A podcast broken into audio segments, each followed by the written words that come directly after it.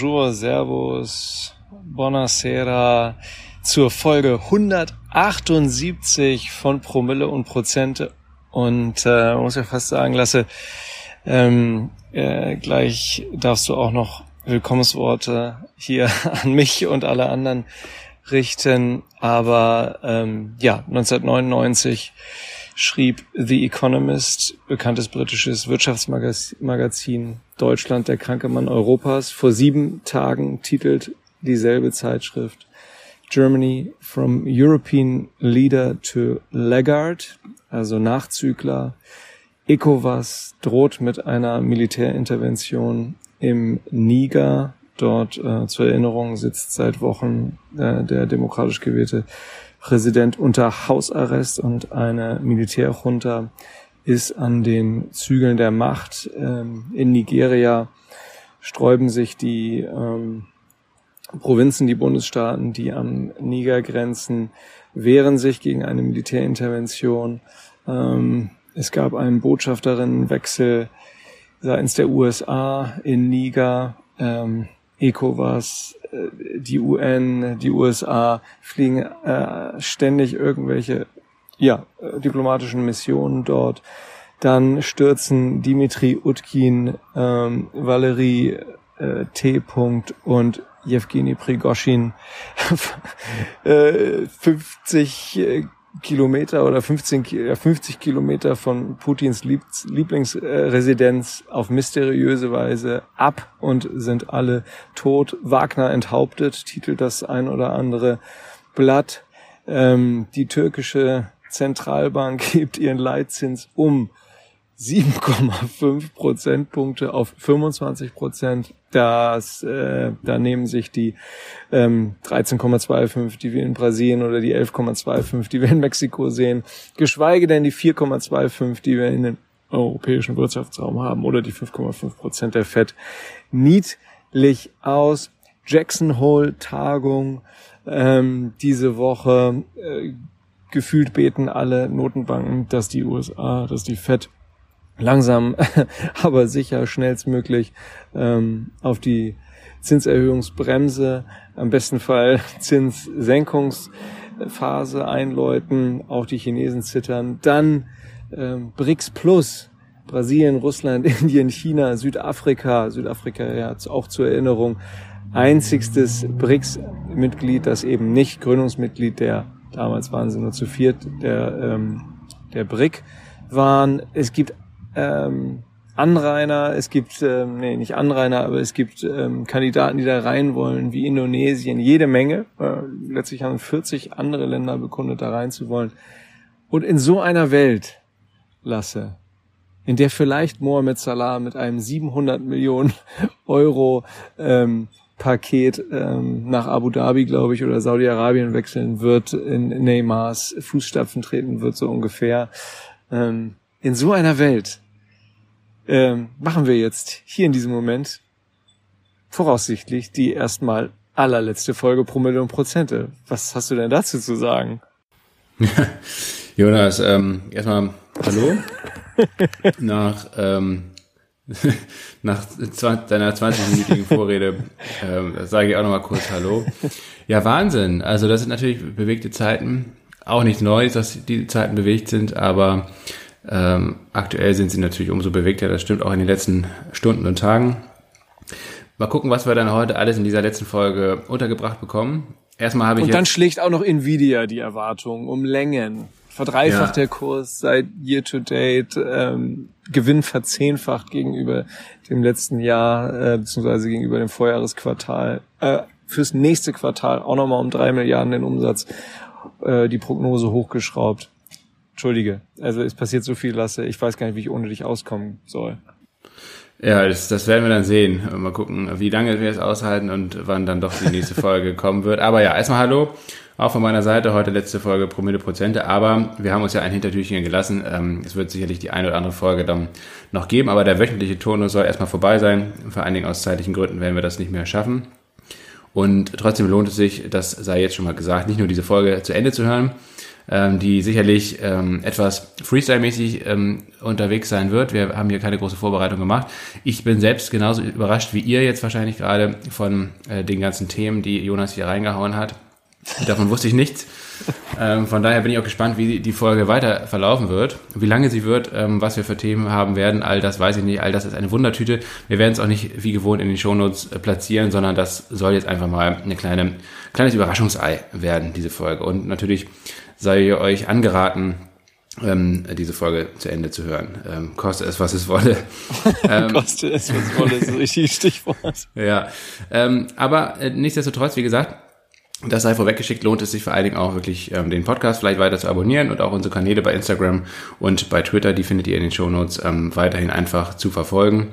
Ähm, oder wenn ihr das noch nicht gemacht habt, einfach da mal Folgen zu drücken. Da wird jetzt nicht regelmäßig was passieren. Auch, äh, wie gesagt, bei den ähm, Podcast-Folgen werden wir uns jetzt erstmal ein bisschen zurückhalten. Aber ich kann mir gut vorstellen, dass wir ähm, ab und zu, vielleicht einmal im Monat, vielleicht einmal im Quartal, je nachdem, einfach wenn wir Zeit und Lust haben, weitere Folgen aufnehmen werden zu verschiedenen Themen. Vor allen Dingen wahrscheinlich eher dann so weniger zu dem tagesaktuellen Geschehen. Dazu gibt es, glaube ich, auch sehr viele gute Finanzpodcasts da draußen, nicht erst seit gestern, sondern schon seit langer Zeit. Ähm, aber wenn dann eher mal eine Folge zu, zu übergeordneten Themen, zu mittelfristigen Perspektiven. Ich glaube, das ist das, was uns am meisten liegt und wo wir auch am meisten Spaß dran haben und was euch dann hoffentlich auch ein bisschen weiterbringt. Ähm, denn das sind, glaube ich, Formate, die es vielleicht eben nicht so wie Sand am Meer gibt nicht so wie diese äh, täglichen Formate, sondern diese, diese mittelfristigen Formate, diese Makroperspektive. Ich glaube, das könnte dann auch ähm, für weitere Folgen durchaus ein Gewinn sein. Aber ja, Jonas, ähm, du hast dir so ein paar Gedanken gemacht.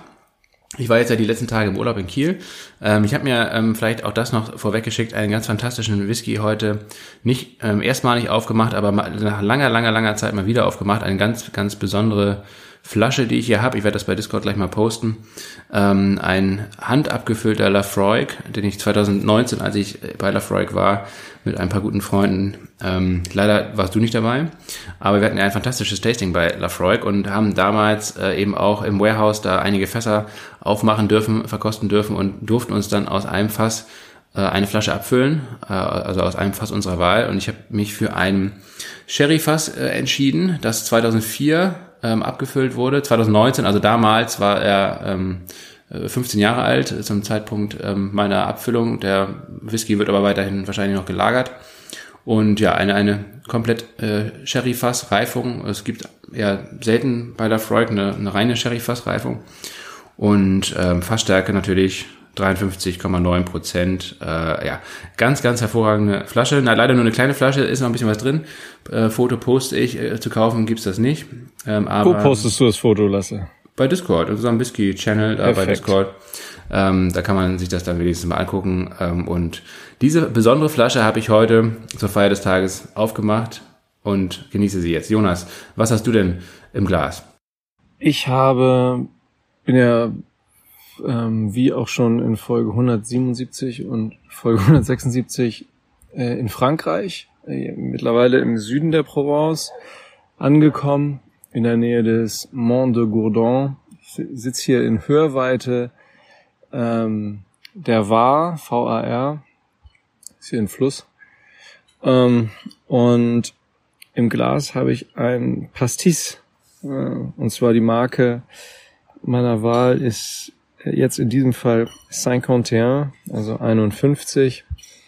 Und den, genau, habe ich, mir, hab ich mir, die Eiswürfel sind mittlerweile geschmolzen. Hier waren zwischenzeitlich, wir haben ja keine Klimaanlage in unserem DIY-Camper.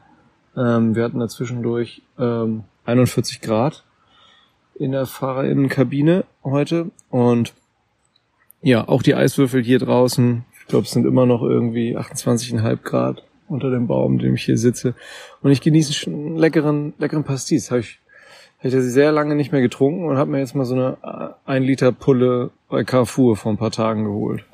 Carrefour, ja. Der, der Händler deiner Wahl, unseres Vertrauens. Als ich früher ähm, noch zu Jugendzeiten in Frankreich war, habe ich mir da auch immer... Dem geiles ähm, Jingle äh, die, die Heineken äh, Sixer oder was auch immer, was ja. da im Angebot gab, dann immer ge gezogen. Ja, genau, ja, diese Paletten.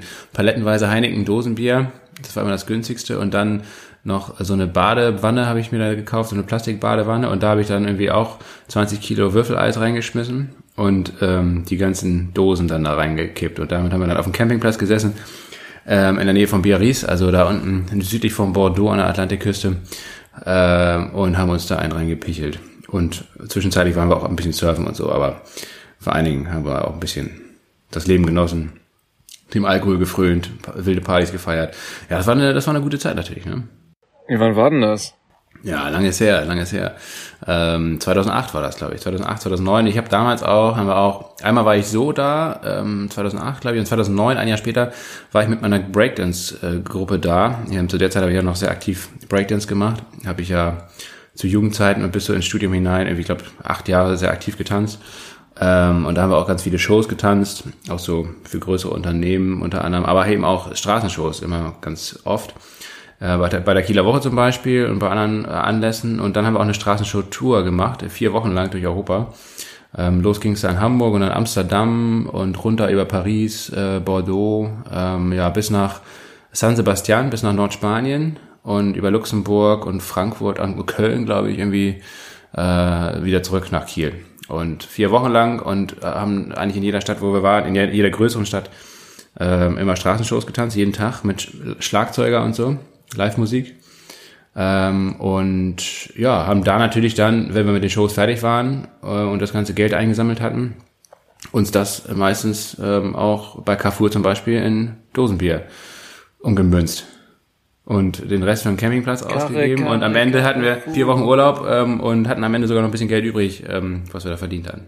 Wahnsinn, was für eine Tour de Force. Gibt es eigentlich aus der Gruppe noch äh, ein Mädel oder einen Jungen, die oder der weiterhin noch Breakdance ta äh, tanzt? Nee, nicht mehr aktiv. Ähm, also ab und zu mal hier und da so ein bisschen. Die Knochen sind runter, ne? Die, Gel die Gelenke sind da. Ja, genau. Ähm, alle, also eigentlich alle von uns, mich eingeschlossen, äh, haben sich da im Laufe der Jahre dann das eine oder andere zerlegt.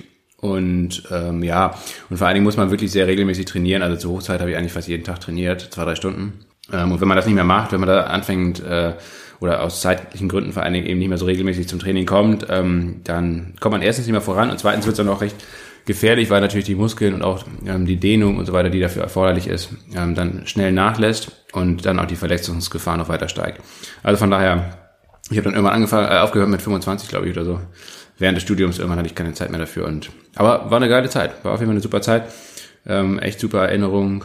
Ähm, war auch mal. Wie hieß eure Crew nochmal? Irgendwas mit Apes. Battle ne? Apes, Battle Apes, ja waren auch mal Hauptsache in, in, New York zusammen, haben da äh, in, der New Yorker U-Bahn getanzt und so weiter mit New Yorker Cruise und so. Das war schon echt eine geile Zeit und haben natürlich viele Videos und Fotos noch, ähm, die ich mir immer mal gerne wieder angucke.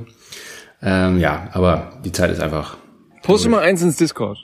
So, aber jetzt bist du ja weg aus Kiel, ne? Kommst du da noch irgendwie an eins ran? Das wäre doch mal nett irgendwie, ne? Discord. Ich kann, ja, kann ich, ich gerne machen. Ich kann, ähm, ja, das, ich kann dieses Straßenshow-Video kann ich posten und ähm, das aus New York auch. Das sind eigentlich zwei echt schöne Trailer, ähm, die glaube ich, Genial. die glaube ich so ein bisschen das zeigen, was wir da so gemacht haben. Ja. Ich, ich, wenn ich mich ganz irre, dann ist das jetzt in der 178. Folge das allererste Mal, dass du hier revealst, äh, dass du mal semi-professioneller Breakdancer warst. Ja. Ähm, war ja auch bisher ein Finanz- und Whisky-Podcast. Und dementsprechend, da wir ja, obwohl wir dafür bekannt sind, es soll kein obwohl wir dafür bekannt sein, sind, ne? natürlich vom Thema abzuschweifen und über Gott und die Welt zu reden. Ähm, so weit äh, sind wir dann eben doch noch nicht abgeschweift, bisher zumindest. Aber was wir bisher nicht geschafft haben, schaffen wir ja vielleicht in dieser letzten Folge. Da versuchen wir dann auch möglichst weit abzuschweifen und möglichst viele verschiedene Themen ähm, abzuhaken, die wir bisher einfach noch nicht auf dem Zettel hatten. Aber ja, Jonas, was hat was, ähm, um dann ein bisschen vielleicht wieder den, den Bogen zu spannen zu deiner Vorrede, zu diesen ganzen verschiedenen Themen, das, das hatte ich also in letzter Zeit jetzt bewegt. Ähm, du bist also langsam aber sicher, war ja ein langer Weg, aber langsam aber sicher bist du schon, glaube ich, auch im im, im Urlaub ähm, auf der Reise angekommen. Aber zu Beginn warst du ja noch sehr stark auch äh, hier und da beruflich eingebunden, mittlerweile äh, auch weniger stark. Und jetzt hast du auch Zeit, dich mit anderen Themen zu beschäftigen. Höre ich da raus. Ehrlich gesagt habe ich mich in diese Themen, die ich da jetzt ähm, genannt habe, eigentlich mich nicht ähm, wirklich tief eingelesen. Heute Morgen auf dem Campingplatz also ich, einmal die Bildzeitung ähm, durchgeblättert. Ja, das, wie gesagt, diese ganzen, dieses ganze Geplänkel, dieses, dieses, diese ganzen auch vielen unschönen News, das, ähm, ja, das perlt an Teflon schier alles ab. mittlerweile eine absolute, ähm, ich glaube, ich habe ein All-Time-High, ähm, was Stressresilienz angeht. Und ich hoffe, dass ich jetzt äh, bei der Art viel Entspannung weder äh, euch zum Einschlafen bringe, noch selber hier einschlafe. Also ich bin auf jeden Fall ähm, ganz gemütlich unterwegs. Ich lese gerade sehr intensiv und da gibt es auch so, ein paar Anleitungen zu. Inner Engineering, Inner Engineering von Sadhguru. Richtig, richtig gut. Und ähm, ja, meditiere hier tatsächlich ähm, täglich vor mich hin, mache hier mein Yoga, äh, meine Atemübungen und so weiter und so fort. Das tut richtig, das tut richtig gut. Also das wäre tatsächlich auch so mein mein Buchtipp ohne danach gefragt worden zu sein, gebe ich jetzt hier ganz sendungsbewusst meinen Buchtipp in der Engineering von, von Sadhguru äh, von Herzen raus. Lasse, welches Buch hast du denn jüngst gelesen und würdest, würdest hier mal in die ganz große Runde weiterempfehlen? Ja, das ist eigentlich kein, ja, also das letzte Buch, was ich gelesen habe, war äh, Tod im Reisfeld. Das habe ich dann zum dritten Mal schon gelesen von Peter Schollatur ähm, zu den drei Indochina-Kriegen. Bleibt natürlich eine, eine ewige bleibt, Empfehlung bleibt, von dir, ne? Bleibt, zu Recht. Zu bleibt eine ewige Empfehlung von mir. Ähm, Tod im Reisfeld, absoluter Klassiker. Habe ich wahrscheinlich schon hier erwähnt, deswegen ist es jetzt ein bisschen langweilig irgendwie, aber das ist tatsächlich das letzte Buch, was ich gelesen habe. Dementsprechend ähm, würde ich darauf jetzt Bezug nehmen. Und ein anderes Buch von Schollatur, was ich eigentlich noch noch einen Ticken besser fand ähm, oder noch ein bisschen beeindruckender irgendwie, äh, afrikanische Totenklage ähm, über die ganzen Kolonialkriege und Kolonialwirren so der 50er äh, bis also 1950er, äh, bis eigentlich eigentlich Ende der 1990er Jahre. Äh, das Buch wurde 2000 glaube ich herausgebracht äh, in Afrika und ähm, die ganzen zahlreichen Reisen, die Schollatur in diesen 50 Jahren gemacht hat nach Afrika, äh, in die ganzen verschiedenen Regionen dieses riesigen Kontinents, äh, die fasst er da zusammen und ähm, ja, also echt ein also meiner Meinung nach zumindest ein, ein irres Buch. Ähm, sehr, sehr spannend irgendwie zu lesen. Und ja, ich bin ja großer Fan irgendwie dieser, dieser Schreibweise von Charlatour, dieser Reisereportagen. Diese sexistischen äh, Schreibweise. Ja, genau, das, das ist natürlich der Wermutstropfen, beziehungsweise das muss man immer so ein bisschen mit, mit so einer Prise Salz dann äh, wer, Er muss auch den Zeitgeist genau, also, berücksichtigen. Also, also letztendlich, wenn man es heute liest, auch gerade jetzt, also das ist mir jetzt auch wieder beim Todes, äh, Tod im Reisfeld aufge, aufgefallen, als ich das jetzt mal wieder nach langer, langer, langer Zeit mal wieder gelesen habe. Das letzte Mal hatte ich das vor zehn Jahren vielleicht gelesen. Jetzt hatte ich es mal wieder hier gefunden bei mir im Bücherregal und hab's, hab dann irgendwie einfach erstmal ein bisschen reingelesen und bin dann hängen geblieben und hab's dann äh, am Ende innerhalb von wenigen Tagen dann nochmal komplett durchgelesen. Und ja, ja, also wenn, also da gibt's natürlich oft Passagen, wo man einfach nur den Kopf schüttelt über das Wording und, und, die, und die Ausdrucksweise und so weiter und so fort. Also das ist auf jeden Fall nicht politisch korrekt, auf gar keinen Fall. Und heute, heutzutage wird so ein Buch wahrscheinlich gar nicht mehr verlegt werden. Aber eben, mein Gott, das, wann, wann wurde das Buch geschrieben? Ja, in den 80er, Anfang der 80er, Ende der 70er Jahre. Ähm, und ähm, das und und Schollatur war halt ein Kind seiner Zeit und deswegen weiß ich nicht, ob ich das jetzt abwerten wollen würde. Ich finde, das macht es, dieses Buch auch, oder seine Bücher insgesamt halt einfach aus. Mein Gott. Also heutzutage wird es natürlich völlig anders machen. Heutzutage gibt's auch jetzt ähm, keine Reporter mehr wie ihn jetzt, ähm, sondern die Leute, die das machen, Frauen wie Männer, haben halt natürlich einen ganz anderen Stil und machen ihre Aufgabe sicherlich auch nicht minder gut. Ähm, aber ja, damals war das einfach ein anderes Business. Ähm, und dementsprechend äh, finde ich das irgendwie immer nach wie vor sehr spannend, äh, in diese Sphäre so rein zu einzutauchen. Und, und das ist das Schöne auch an seiner, an, seinen, an seiner Schreibweise, dass man wirklich, also man, man fühlt sich, als wenn man wirklich da gewesen wäre oder als ob man da mit, mit dabei ist, weil das halt einfach so äh, lebhaft beschrieben ist einfach. Ne? Ähm, und wie gesagt, ich bin großer Fan von Schollatur, lasse ich mir auch nicht ausreden. Und ähm, Tod im Reisfeld und auch afrikanische Totenklage war, waren meine beiden Favoritenbücher von den zahlreichen, die er rausgebracht hat und wo ich eigentlich nicht alle, aber sehr viele auch gelesen habe. Ja, afrikanische Totenklage habe ich selber ja noch gar nicht gelesen und werde ich jetzt werde ich jetzt dann tun auf diesem auf diesem Trip, ähm, der ja noch eine ganze Weile äh, dauern wird und ja afrikanische Totenklage aktueller möglicherweise aktueller denn je ähm, mehr und poppen ja mehr und leider mehr und mehr regionale lokale Konflikte auf und ähm, ja, da bin ich schon gespannt, was damals Peter Schollatur in den 80ern dazu zu schreiben hatte. Ist er eigentlich äh, den Großteil des Kongos mit seinen 4374 Kilometern, danke Wikipedia, abgefahren damals? Oder nur einen kleinen Teil? Nee, weißt du er ist die, die eigentlich fast die gesamte Strecke, die schiffbar ist, nämlich von ähm, damals Leopoldville nach Stanleyville. Ähm, heute heißt das Kinshasa, das ist die Hauptstadt von des Kongo. Und ja, wie heißt Stanleyville eigentlich mittlerweile? Das weiß ich leider gar nicht. Das ist also im Nordosten des Kongo gelegen. Bis dahin ist mehr oder weniger der Kongo-Fluss auch äh, schiffbar und bis äh, über die, diese Strecke hat er auf dem, auf dem Kongo per Boot zurückgelegt. Okay. Stanleyville weiß ich auch nicht. Liegt das auch im äh, Kongo? Direkt am Fluss, ja, ja, oben im Nordosten des Landes. Müsste jetzt gucken, wie die Stadt heißt. Kisangani. Kisangani, ja, das kann natürlich sein. Auf, ja, ja, kann dann vielleicht sein. Kisangani. Bis 1966 hieß es Stanleyville. Ähm, ja, gut, 1,6 Millionen Einwohner in, jo. Also auch natürlich sehr verständlich, dass Stanleyville nicht mehr Stanleyville heißt, wenn man weiß, wer Stanley war. Einerseits haben die Briten natürlich Stanley sehr viel. Stanley Massaker. Haben, haben die, ja, die Briten natürlich Stanley sehr viel zu verdanken, weil er rigoros und äh, skrupellos natürlich auch, wie viele Leute seiner Zeit ähm, da für das britische Empire, äh, vor allen Dingen auf dem afrikanischen Kontinent, eben Ländereien ähm, in Anspruch genommen hat. Ähm, aber er ist da eben im wahrsten Sinne des Wortes eben über Leichen gegangen. Dementsprechend ist es auch sicherlich gut, äh, dass dieses Dorf nicht mehr Stanleyville heißt. Und äh, das ist sicherlich auch kein Charakter, den man jetzt irgendwie huldigen sollte. Aber natürlich ist er Teil der, dieser ganzen Kolonialgeschichte und auch ein sehr bekannter oder berühmter Teil. Vor allem der britischen Kolonialgeschichte, ja. Genau.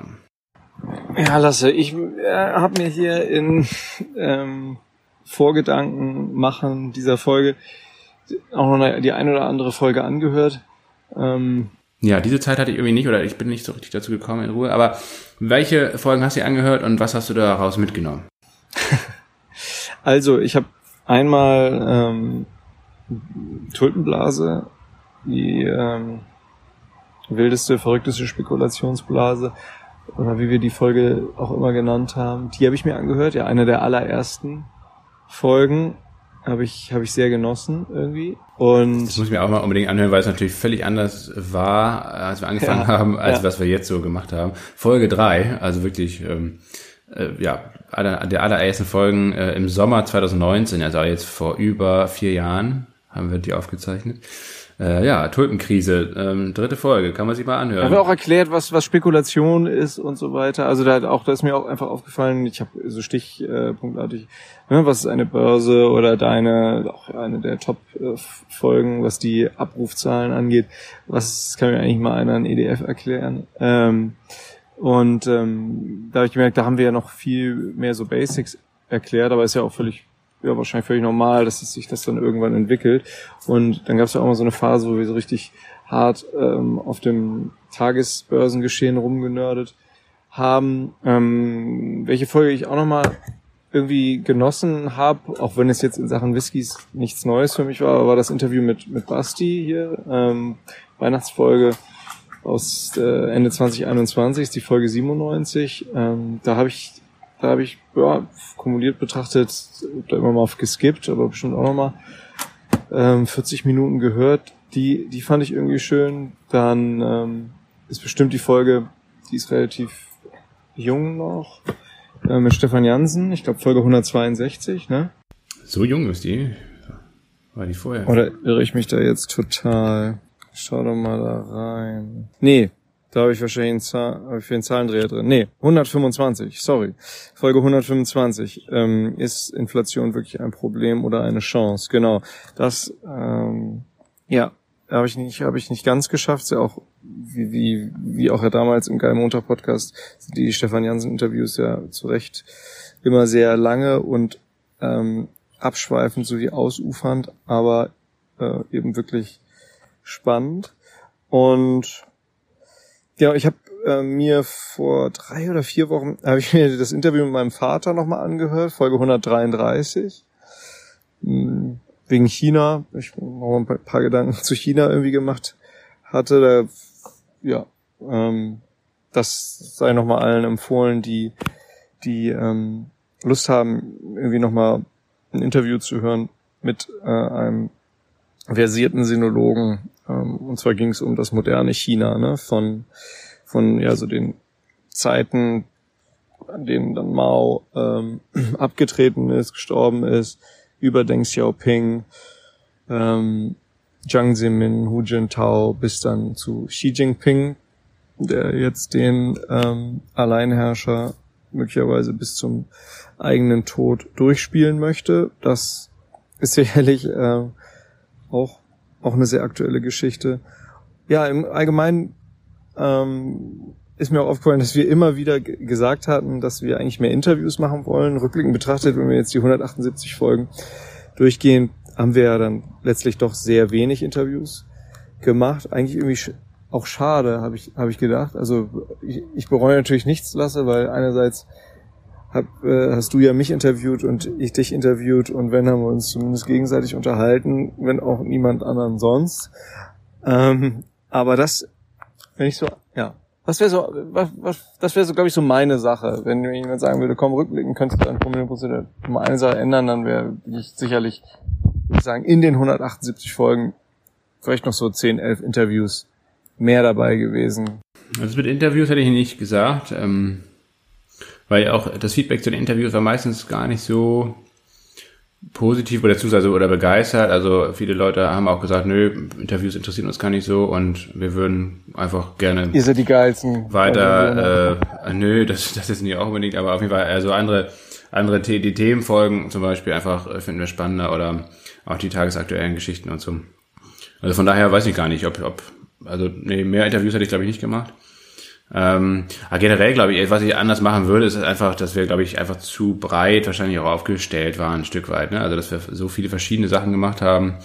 Äh, mal tagesaktuelles, mal Themenfolge, mal Interview. Ähm, das, das finden sicherlich auch einige gut. Ähm, ich könnte mir aber vorstellen, also einer der Gründe, weshalb wir ja auch aufhören, ist einerseits der zeitliche Input, den wir aktuell einfach nicht mehr leisten können, das wöchentlich rauszubringen. Und zweitens aber auch natürlich, dass wir ja gut, außer jetzt die letzten vier, fünf Wochen seit der Erwähnung dabei, ohne Aktien wird schwer, seitdem äh, sind die Zahlen ja senkrecht durch die Decke gegangen, aber davor war es ja tatsächlich so, dass, dass sie eigentlich seit zwei, drei Jahren ähm, auf einem Niveau da stagniert äh, sind und wo es jetzt halt einfach auch keine große Bewegung und Tendenz nach oben ging. Und ähm, ich denke mal, der, der Grund dafür war auch einfach, dass wir einfach ein bisschen zu beliebig waren, könnte ich mir vorstellen. Also du hättest mehr, du hättest mehr Schärfe, äh, du hättest mehr Profilschärfe reingegeben, kürzere Folgen, ähm, ja, genau. Engeres, wahrscheinlich, genau, also engmaschigeres Profil. Genau, genau, also ein schärferes Profil einfach, dass man eben nicht äh, nicht heute das und morgen das macht, sondern dass man eben das äh, sich sehr viel stärker auf ein ein bestimmtes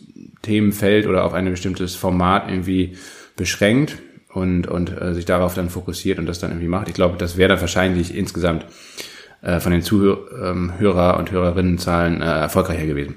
Das, das hätte ich wahrscheinlich dann irgendwie anders gemacht. Aber ansonsten, mein Gott, der, der Podcast, wir haben den Podcast ja ähm, gestartet, einfach als, als Hobby und bis zum Schluss war es ja letztendlich ein Hobby. Ähm, und ähm, ja, wir sind ja jetzt nie auch nur ansatzweise dahin gekommen, dass man äh, mit dem Podcast irgendwie Geld verdient oder die Arbeit, die da reinfließt, irgendwie refinanziert bekommt.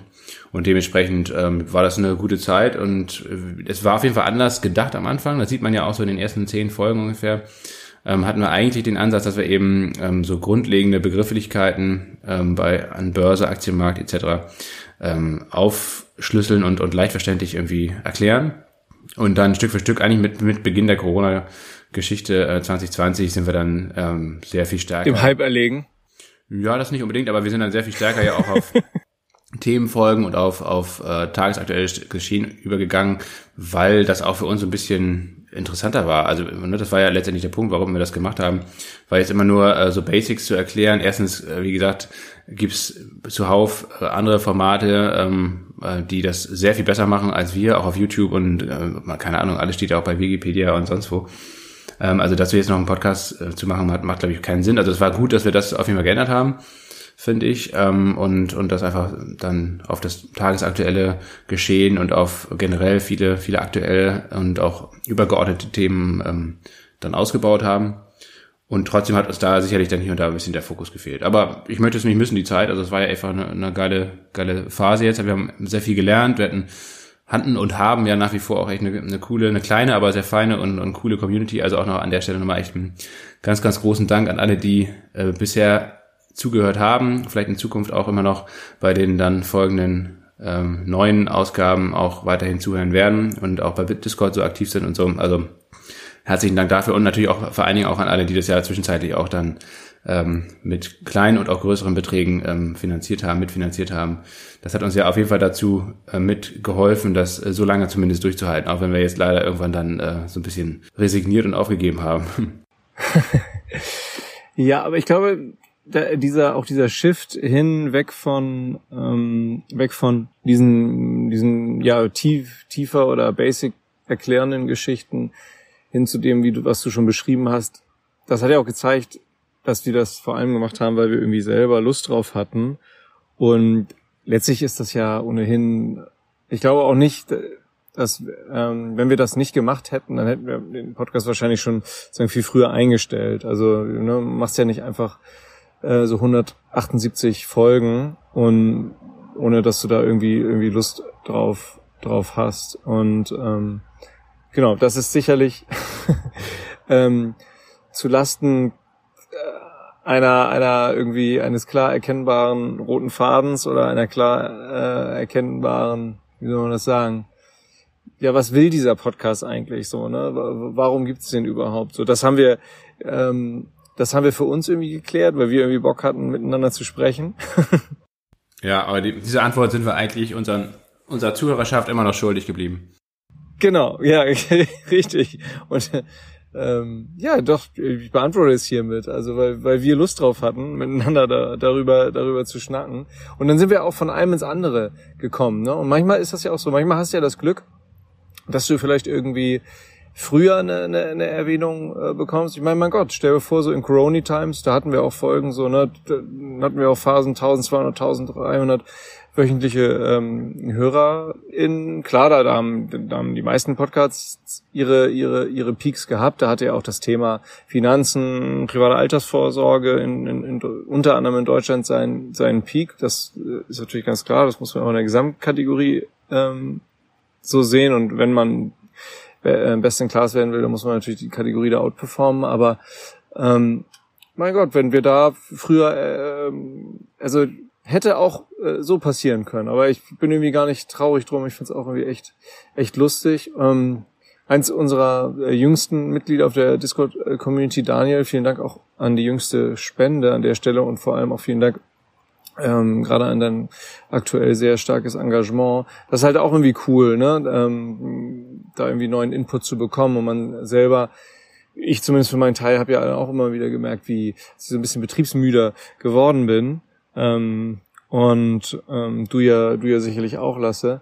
Und deswegen tut es immer richtig gut, dann irgendwie, wenn Leute reinkommen mit, mit, Fragen oder neuen Inputs, dass man da selber auch nochmal ähm, an unserer Stelle irgendwie angeregt wird und, und, und da nicht nur in seinem eigenen Saft schwimmt. Also deswegen ist, glaube ich, cool, ähm, jetzt ähm, auch, auch mal an der Stelle so einen, einen harten Cut zu machen. Und ähm, ja, vielleicht auch eine Zeit lang mal Börse Börse sein zu lassen. Das hilft auch nochmal viel mehr, ähm, mit ruhiger Hand bei and hold weiterzufahren. Und ähm, aber ich wollte eigentlich diese diese Folge natürlich nicht. äh, ich wollte dich nicht schonen lassen. Wollte dich dennoch nochmal bitten, ähm, weil ich nämlich in der Jahresausblicksfolge 2023 hast du ähm, ganz klar ähm, zwei Szenarien skizziert. Und dabei hast du, ähm, das hast du benannt mit Szenario A und mit Szenario B. Und Szenario A äh, bist du da weitestgehend Mike Wilson gefolgt oder war es da weitestgehend ähm, äh, deckungsgleich mit, dass zeitnah neue Tiefs gesehen werden, aber dein Szenario B war eben ganz klar, dass du halt, ähm, ich zitiere, glaube ich, fast wörtlich gesagt hast, dass wenn, dass das eben dieses Szenario A im Grunde gefühlt fast alle in, äh, auf Twitter und in der Finanzanalystenwelt äh, auf den Zettel haben und das dann ähm, ist auch rückblickend in die Geschichte der Börse gesehen ähm, nicht unwahrscheinlich ist, wenn das genaue Gegenteil passiert, nämlich dass die Kurse nach oben durchdrehen und dass auch der Tech-Sektor nach oben äh, durchdreht. Und das, da hast du ganz klar gesagt, dass man dieses Szenario B auf dem Zettel haben sollte, insbesondere dann, wenn man äh, mutig irgendwie Short gegangen ist und so weiter und so fort. Also das Szenario B ist, ist auf jeden Fall relativ gut eingetroffen, ähm, wenn auch sozusagen Nasdaq 100 nochmal ähm, noch mehr overshootet hat nach, nach, nach oben hin. Aber ja, mich würde jetzt tatsächlich irgendwie interessieren, wie du es, wie du wie du einerseits für dich sich das angefühlt hat, irgendwie, das, Bör das Börsenjahr irgendwie bis jetzt. Ähm, ja, und was du, was du jetzt eigentlich für die, für die nächsten sechs bis sieben Monate so im, im Fokus siehst. Kannst auch gern wieder zwei Szenarien nennen, die du eigentlich so für dich wahrnimmst. Also vielleicht das Szenario B, was ich im, im Jahresausblick skizziert habe, vielleicht nochmal der Vollständigkeit halber zu Ende äh, zitiert. Es würde, hat, glaube ich, daraus bestanden, wenn ich das richtig in Erinnerung habe, dass man ja, dass das erste Halbjahr stark wird und dass dann mit Beginn des zweiten Halbjahres wieder Schwäche reinkommt und dass wir dann, ich habe damals gesagt, im Laufe von 2023, mittlerweile will ich das eher ins nächste Jahr hinein verschieben, aber dass wir auf jeden Fall nochmal neue Tiefs sehen, also dass die Tiefs, die wir letztes Jahr 2022 ähm, Ende September, Anfang Oktober ähm, ausgebaut haben, an den sowohl am deutschen Aktienmarkt als auch an den amerikanischen Aktienmärkten, dass wir das eben nochmal unterbieten, bevor der Bärenmarkt eigentlich so richtig zu Ende ist. Jetzt hat man im DAX mittlerweile neue Rekordhochs, da kann man eigentlich nicht davon sprechen, dass der Bärenmarkt überhaupt noch intakt ist. Also das wäre dann, wenn überhaupt, äh, das das Szenario eintritt, dass es eben nochmal neue Tiefs gibt, die das letztjährige Tief unterlaufen, ähm, dann wäre es ja ein neuer Bärenmarkt und auch ähm, an den amerikanischen Indizes haben wir zwar noch keine neuen Allzeithochs ausgebaut, aber auf jeden Fall ist ja auch der Bärenmarkt da ähm, qua Definition ähm, ja eigentlich auch vorbei, nachdem der nachdem alle drei namhaften Indizes eben äh, seit dem Verlaufstiefs Ende des oder im letzten äh, zweiten Halbjahr 2022 ähm, eben über 20 Prozent wieder zugelegt haben. Also von daher, ähm, ja, ich bin nach wie vor eigentlich dieser, die, die Szenario B favorisiere ich eigentlich, dass wir jetzt, ähm, dass wir nochmal neue Tiefs sehen irgendwie, also dass wir, dass wir wirklich nochmal, dass die, dass die hohen Zinsen eben einfach irgendwann ihren Tribut zollen, aber dass es eben ja deutlich später eintritt, als wir uns äh, lange Zeit gedacht hat irgendwie. Ähm, und jetzt, was das kurzfristige Bild anbelangt, würde ich jetzt mal davon ausgehen, dass wir schon einfach noch weiter ein bisschen saisonale Schwäche haben, so bis Mitte, Ende September vielleicht auch. Also auch ähm, der Hauptgrund, ähm, zumindest der da jetzt ja genannt wird, ähm, sind ja die stark gestiegenen Renditen, die wiederum tatsächlich auch damit zusammenhängen, dass die vor allem die, die amerikanischen ähm, der amerikanische Staat, der massiv einfach neue Schulden aufnehmen muss, nachdem jetzt die Schuldenobergrenze dann im Juni ähm, angehoben wurde. Das hat man damals auch gesagt, dass ähm, eben damit einhergeht, ähm, dass höchstwahrscheinlich die Renditen steigen und dass der Aktienmarkt früher oder später unter Druck gerät. Das ist jetzt genau ähm, auch eingetreten. Allerdings ähm, wird sich höchstwahrscheinlich so ab Ende September, Anfang Oktober eben diese diese massive Refinanzierung in dem Volumen, wie, wie es ähm, der, der amerikanische Staat aktuell macht, eben auch wieder ein bisschen legen. Und dementsprechend ist dieser Renditeanstieg ähm, bei Staatsanleihen, bei amerikanischen Staatsanleihen, aber auch bei anderen Staatsanleihen, ähm, glaube ich, nicht von Dauer. Ich glaube schon, ähm, dass man da jetzt zeitnah wahrscheinlich den Peak sehen wird und die, die Renditen dann auch wieder sinken werden. Und das auch dann zum Jahresende hin eben den Aktienmarkt auch wieder befeuert. Also das wäre auf jeden Fall so von Oktober bis Dezember eigentlich wahrscheinlich wieder wie so eine klassische Jahresendrallye sehen könnten vielleicht sogar nochmal neue Hochs ausbauen. Aber ich, wie gesagt, ich bin skeptisch, also zumindest an den amerikanischen Aktienmärkten, ob wir da die Allzeithochs raushauen. Vielleicht erreichen wir die nochmal, vielleicht werden die auch minimal ausgebaut, aber ich, ich könnte mir, wie gesagt, dann vorstellen, dass wir eigentlich im Verlauf des nächsten Jahres dann irgendwann eben ähm, doch deutliche Bremsspuren in der Wirtschaft insgesamt und auch bei den Unternehmensgewinnen dann ähm, sehen werden, dass eben doch diese hohen Refinanzierungskosten, dass die mit starker zeitlicher Verzögerung wirken, aber dass sie eben wirken und ähm, dass wir dann vielleicht wirklich nochmal einen stärkeren Abverkauf sehen, vielleicht auch echt nochmal neue Tiefs, aber also Tiefs, die, wie gesagt, die Tiefs aus dem letzten Jahr sogar nochmal unterbieten. Das wäre jetzt eigentlich mein äh, favorites Szenario und ähm, ja, aber wie gesagt, kann natürlich auch wie immer ähm, anders laufen. Was ich tatsächlich wirklich stark mache aktuell, dass ich ähm, auch diese Renditeanstieg bei Staatsanleihen und um, umgekehrt ja auch den Kursverfall dann bei den Bonds und bei den Bond-ETFs. Ähm, die nutze ich eigentlich sukzessive, um meine Sparpläne, ich habe sie sogar nochmal aufgestockt ähm, auf diese ETFs, ähm, auf langlaufende US-Staatsanleihen, weil ich glaube, dass das wirklich in den nächsten Monaten, auch in den nächsten, ja, wahrscheinlich sogar 12 bis 18 Monaten, glaube ich, wirklich ein guter Trade sein kann. Eine sehr gute Beimischung. Ähm, ich habe so zum Ziel so 15 bis 20 Prozent eigentlich meines gesamten Depots ein Stück für Stück halt auch ähm, in Bonds da zu haben jetzt. Also zumindest mal äh, in diesem genannten Zeitraum, 12 bis 18 Monate, und das dann sukzessive danach auch wieder abzubauen. Ähm, also das ist, glaube ich, tatsächlich das, was ich gerade fahre und dann halt hier und da ähm, einzelne ähm, Aktien auch kaufe. Ähm, Aber ja, also definitiv habe ich den Großteil der, der Rallye in diesem Jahr definitiv verpasst. Ich habe immer mal wieder einzelne Aktien ähm, gut erwischt. Ähm, HelloFresh zum Beispiel und auch ein paar andere, äh, die meisten Sachen, die ich privat gemacht habe, habe ich auch ähm, im Musterdepot oder bei Discord immer geteilt. Nicht alles, aber ähm, vieles davon. Also von daher, da lief einiges ganz gut, manches nicht so gut, aber auf jeden Fall, ähm, ja, Vonovia habe ich jetzt ja gekauft, habe ich auch schon mal gesagt. HelloFresh habe ich noch. Ähm, also ein paar Sachen liefen ganz gut. Und ähm, aber was, was das Trading anbelangt, ähm, also dafür habe ich ein separates Depot. Ähm, und das ist natürlich dann auch kleiner oder begrenzter, ähm, vom Umfang her sehr viel begrenzter als jetzt das ETF-Depot oder so. Äh, und äh, wo ich dann aktiver halt mit, mit Derivaten trade und da, ja, da habe ich definitiv dieses Jahr richtig ins Klo gegriffen, in Anführungsstrichen, weil ähm, ich da viel zu lange einfach ähm, auf der Shortseite unterwegs war. Und ähm, ja, das, das lief sehr schlecht. Letztes Jahr lief es sehr gut, aber eigentlich die gesamten Gewinne aus dem letzten Jahr, die, die sind auf jeden Fall weg und auch sogar noch, noch weiter abgeschmolzen. Also das, ähm, da bin ich jetzt dann sogar im, im Jahresverlauf oder im Jahressicht sogar im Minus. Also von daher, das lief dann eben nicht so gut. Also das ist eine sehr gemischte Bilanz und man hätte sehr viel mehr eigentlich aus diesem Jahr rausholen können, ganz einfach über ja, die passiven Investments. Wobei, äh, ich habe ja nichts verkauft. Also ich habe, wie gesagt, im Februar auch das hatte ich ja im Podcast erwähnt, ähm, ähm, viele Sparpläne auf ETFs ausgesetzt. Das war eigentlich auch gar nicht so schlecht, ähm, weil wie gesagt, die, die, die Kurse, die jetzt nach oben geschossen sind, ähm, ja, da, da noch dann teurer ähm, die ETF-Sparpläne weiterlaufen zu lassen, weiß nicht, das hat sich für mich jetzt nicht gut angefühlt und das war, glaube ich, auch richtig, da die Sparpläne auszusetzen. Ich habe aber keine ETF-Position verkauft, gar nicht.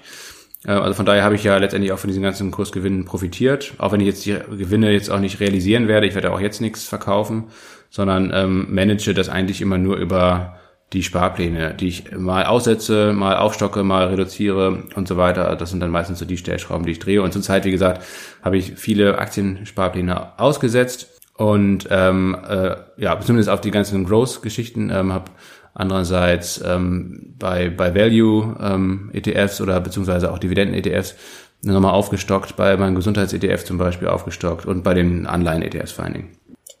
Ja, vielen Dank. Sehr umfangreicher Einblick in, dein, in deine privaten Aktivitäten.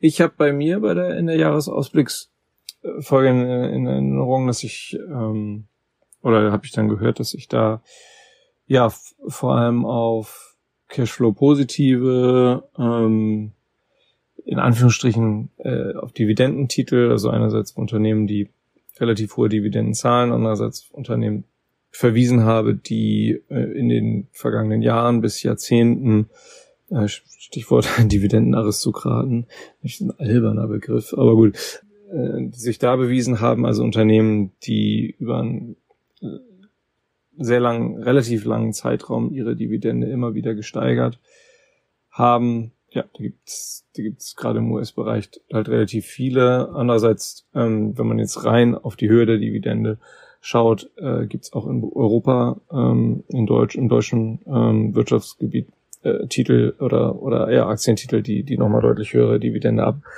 äh, abwerfen. Aber es gibt da ja unterschiedliche Strategien, ähm, denn ähm, nicht selten ist es ja so, dass das Unternehmen dann so in in Grace altern und ähm, in, in Würde altern und dann ähm, zwar nicht innovativ sind, aber dann einfach Cashcow-mäßig ihre AktionärInnen belohnen, also was weiß ich jetzt, irgendwelche Fossil Fuels aktiven Unternehmen oder halt ähm, Unternehmen, die halt irgendwie weiterhin noch relativ ähm, ja in so Oligopolen vielleicht unterwegs sind, wie Telekommunikation, das zeichnet sich ja auch tendenziell auch ähm, wie auch bei Versorgern durch, durch höhere Dividenden äh, aus.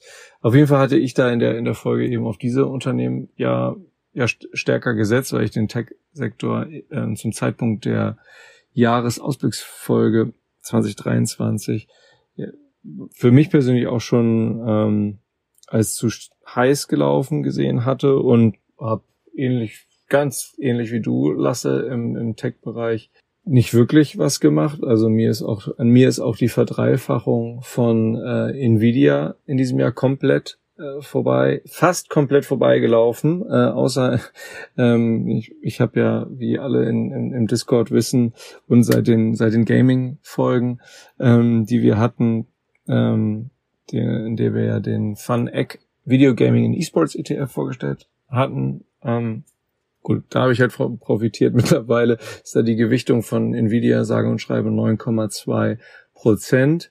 Aber ich habe tatsächlich zweimal bei Nvidia mit, mit, mit sehr kleinem Geld äh, zwar, aber ähm, die jeweils 250 Euro, also insgesamt 500 Euro, waren dann auch futsch. Ähm, ähm, äh, äh, Derivate eben gehabt und auf fallende Kurse bei Nvidia gezockt und bin da ähm, bin da beide Male auf die Fresse gefallen und habe jetzt im Zuge ähm, der letzten Zahlen ähm, da auch nichts gemacht, weil ich mal wieder zu dem Lager gehört habe, ähm, die gesagt haben, ja, Nvidia wird die hochgeschraubten Erwartungen selbst hochgeschraubten Prognosen nicht übertreffen. Ähm, hab aber nach der, äh, nach den beiden negativen Erfahrungen in diesem Jahr mit Nvidia ähm, ähm, die Finger davon gelassen. Also Nvidia 2023 war so ein bisschen äh, was, was Tesla, glaube ich, in 2021 war für mich, weil ich auch ähm, äh, da habe ich, glaube ich, vier äh, Investments sogar gehabt, in denen ich auf der Short-Seite bei uns Klo gegriffen habe. Also diese, diese zwar sehr kleinen, aber dann doch letztlich ähm, sehr ärgerlichen mm, Short-Abenteuer, in dem man sich da so sehr selber irgendwie, weil man sich irgendwie für schlauer hält, gegen so einen, so einen krassen Sentiment, krassen Hype stellt. Trading ist ja vor allem Psychologie und ähm, war letztlich äh, eigentlich auch dumm. Und deswegen davon einfach die Finger lassen.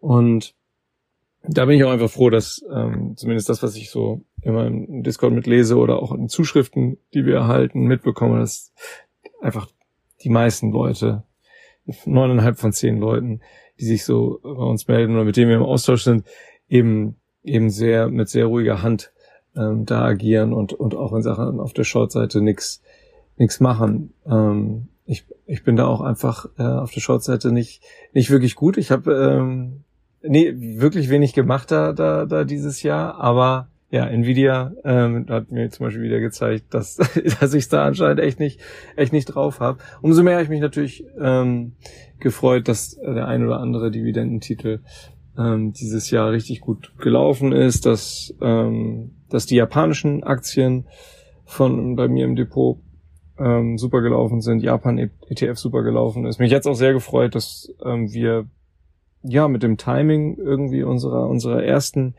Japan-Wirtschaft, Japan-Aktienfolge irgendwie auch noch auch noch recht gut lagen. Also wer wer glaube ich da zu dem Zeitpunkt zugegriffen hat, äh, liegt da glaube ich auch so bei um die 20 äh, Prozent vorne, wenn man da jetzt auf Mitsui, Sumitomo, Mitsubishi, Marubeni ähm, schaut das, das ist schon echt cool. Und ja, auf Japan äh, liegen ja, Hoffnung. Äh, hoffen tun nur die Dummen, ähm, die Klugen gehen in die Taten. Also wir bleiben ja investiert in Japan und ähm, das, das sehe ich auch weiterhin sehr positiv. Emerging Markets allgemein ähm, werden jetzt dann bestimmt leiden, wenn die Weltwirtschaft ähm, einen Dämpfer bekommt. Davon gehe ich auch aus dass ich, ähm, weil ja, wir haben mal wieder so viele Schulden wie nie, wie nie ähm, zuvor. Ähm, äh, das, das, das, das ist irgendwie ein krasses Problem. Das ist aber auch, auch, auch nicht erst seit gestern so und irgendwie ähm, hat man ja doch das Gefühl, dass, dass, dass Menschen, Institutionen da irgendwie kreativ sind, um, um damit umzugehen. Also so richtig so ein Black Swan ähm, sehe ich da nicht, aber dann wäre es ja auch kein, kein Black Swan. Apropos Black Swan, da hatte ich ja den Yellowstone National äh, Park Supervulkan ähm, ausgepackt in der Jahresausblicksfolge. Andererseits haben wir gesprochen über, über ein Platzen der ähm, Commercial Real Estates, Büroimmobilien äh, Blase ähm, in Nordamerika, ähm, in China auch, in, in Europa. Also das ähm, in China ist ja schon geplatzt. Evergrande hat ja ähm, hat Insolvenz angemeldet in den USA vor, vor einigen Tagen. Ähm, aber was Büromobilien in den Vereinigten Staaten und in Europa angeht, das ist durchaus auch so ein, so ein Achilles ähm, kann man sagen. Schattenbankensystem, ähm, sicherlich ähm, ein, ein Punkt, den, den man irgendwie auf dem Zettel haben kann. Da kann, da kann auf jeden Fall was ähm, was, was, was herkommt, weil die ja natürlich auch ähm, mit den jetzt gestiegenen Zinsen sicherlich zu kämpfen haben, haben werden. Ähm, ja, sind so ein paar Themen, die, die es richtig ungemütlich werden lassen können. Andererseits, ähm, du hast gesagt, du verkaufst keine ETF, ich verkaufe keine ETF. Ähm, ich nenne mal seinen Benutzernamen, Lömi verkauft keine ETFs. Äh, das ähm, es sind so, wir haben zwar auch nur natürlich eine überschaubare Bubble, aber es ist jetzt so eine Art Generation, glaube ich, von Anlegern drin, die, die, die haben einfach gesagt, komm, wir kaufen jetzt die Aktien und wir halten die, ne? Ähm, gibt ja immer wieder Umfragen, zum Beispiel Apple-Aktien unter Apple-AktionärInnen. Ähm, ja, die halten die Dinger einfach. So, da wird nichts verkauft. Äh, das ist sicherlich auch irgendwie ein Teil der Psychologie, dass sich da das, das Retail-Game irgendwie auch geändert hat. Ähm, zwar einerseits immer noch Hype und Gier getrieben, wie sich vielleicht Wall Street, äh, wir erinnern uns an Wall Street Bets. Hört euch gerne mal die sehr unterhaltsame GameStop-Folge von uns äh, an. Das waren auf jeden Fall auch wilde, wilde Zeiten. Aber andererseits ähm, sind eben ganz, ganz viele Millionen Retail-Leute unterwegs, die, die eben damit sehr ruhiger Hand unterwegs sind und gar, gar nicht groß das tägliche, tägliche Börsengeschehen ähm, beachten. Also ähm, ja, das, da würde ich eigentlich auch gerne mal äh, ein Buch, Buch zu lesen, ob und wie das irgendwie vielleicht die, die, die Welt beeinflusst hat, ob das überhaupt eine großartige Rolle spielt. Und ähm, man selber, weil man ja Teil dieser Gruppe ist, nimmt, nimmt die Gruppe vielleicht auch äh, teilweise wichtiger als als sie ist. Ähm, sei an der Stelle vielleicht auch mal gesagt. Ich bin ja auch nur in meiner Bubble drin. Ja, also ich glaube, ein Stück weit hat das sicherlich das Anlegerverhalten total ja. verändert. Also ETFs insgesamt, äh, dass es halt einfach viel günstiger ist ähm, und einfacher auch ähm, überhaupt ähm, als Privatperson an der Börse teilzuhaben. Ähm, die, die Eintrittsbarrieren und auch letztendlich die Informationsdichte der, der Zugang zu Informationen hat er in den letzten Jahren oder auch vielleicht ein bis zwei Jahrzehnten, aber vor allen Dingen auch jetzt in den letzten fünf bis zehn Jahren, würde ich sagen, massiv zugenommen und damit eben ist die, die Hürde auch extrem gesunken für, für Privatpersonen überhaupt an der Börse aktiv zu werden und da zu investieren, auch langfristig zu investieren. Und ich glaube trotzdem, dass wir irgendwann an einen Punkt kommen werden, ähm, dass das eben auch dass, dass dieses dass dieser Trend zu ETFs eben sich auch ein Stück weit ins, ins Risiko äh, verkehrt. Dann nämlich, wenn eben eins dieser gigantischen Unternehmen, die extrem übergewichtet sind, auch in vielen, vielen namhaften Indizes und auch ETFs, ähm, ins Wanken gerät, aus welchen Gründen auch immer. Ne? Das kann halt immer mal passieren, ähm, dass, dass diese ganzen hohen Erwartungen, die in Apple, Microsoft, Nvidia, Tesla, wie sie alle heißen, eben gesteckt werden und zurzeit ja auch noch zurechtgesteckt werden, ähm, dass die dann eben irgendwann nicht mehr erfüllt werden oder dass auch irgendwelche anderen Ereignisse, die man eben nicht vorhersehen kann, ähm, dazu führen, dass die, die Bewertung dieser Unternehmen massiv fällt. Ähm, und das kann dann auch, glaube ich, schon einen Kaskadeneffekt erzeugen, ähm, wo eben dann gerade, weil ähm, durch diese ETFs ähm, auch äh, das Kapital in wenige ausgewählte Unternehmen fließt ähm, und da sehr konzentriert ist, ähm, dass diese Konzentration, die jahrelang jetzt gut gegangen ist und auch dazu geführt hat, eben, dass ähm, auch die Indizes ähm, stetig gestiegen sind und auch oft viel schneller gestiegen sind, als man das erwartet hätte, ähm, und gar kein richtiger Bärenmarkt eigentlich bisher ja wirklich erkennbar war. Selbst äh, Corona wurde sofort gekauft, klar, massiv unterstützt durch die Notenbanken, aber auch letzt, letztes Jahr letztendlich der, der Bärenmarkt ähm, war ja sowohl von der zeitlichen Ausprägung her als auch von der prozentualen, vom prozentualen Drawdown ja wirklich überschaubar eigentlich, ähm, zumindest auf Indie-Index-Ebene. Ähm, wenn man jetzt, wie gesagt, auf einzelne Werte guckt, vor allen Dingen aus der zweiten, dritten Reihe, ähm, da sieht man natürlich viele Unternehmen, die massiv unter die Räder gekommen sind, die auch noch bei weitem ähm, entfernt sind von ihren Allzeithochs aus dem Jahr 2021, da wahrscheinlich auch erstmal nicht mehr hinkommen werden. Äh, aber wie gesagt, auf Index-Ebene und vor allen Dingen natürlich auch auf Ebene der großen Unternehmen, der großen kapitalisierten Unternehmen, ähm, diese sind entweder fast wieder auf Allzeithoch oder haben bereits längst neue Allzeithoch ausgebaut. Und auch die Indizes sind ja letztendlich ähm, entweder wie beim DAX schon auf neuem Allzeithoch oder ähm, kurz davor. Und von daher mal gucken, ähm, ob das so anhält oder ob dann eben doch nochmal irgendwann der Punkt kommt, ähm, wo das diese dieses Konzentration auf wenige Unternehmen dann doch eben zum schmerzhaften ähm, Abverkäufen führt. Ich kann mir gut vorstellen, dass das so passiert. Aber wann das passiert, also ist wahrscheinlich eher eine Frage von Jahren und jetzt nicht nichts, was irgendwie kurzfristig anstehen sollte. Mm, ich möchte dich in dieser Folge ja nicht komplett vom äh, machtpolitischen Haken lassen.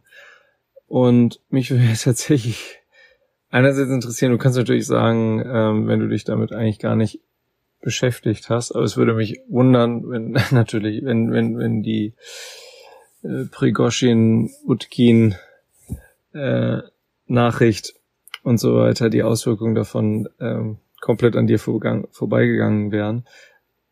Was, was du eigentlich so auf ähm, einerseits auf Russland zukommen siehst in den nächsten zwei bis drei Jahren und ähm, ja, ob du schon einen Take hast, was ähm, was das jetzt gerade für für Putin bedeutet.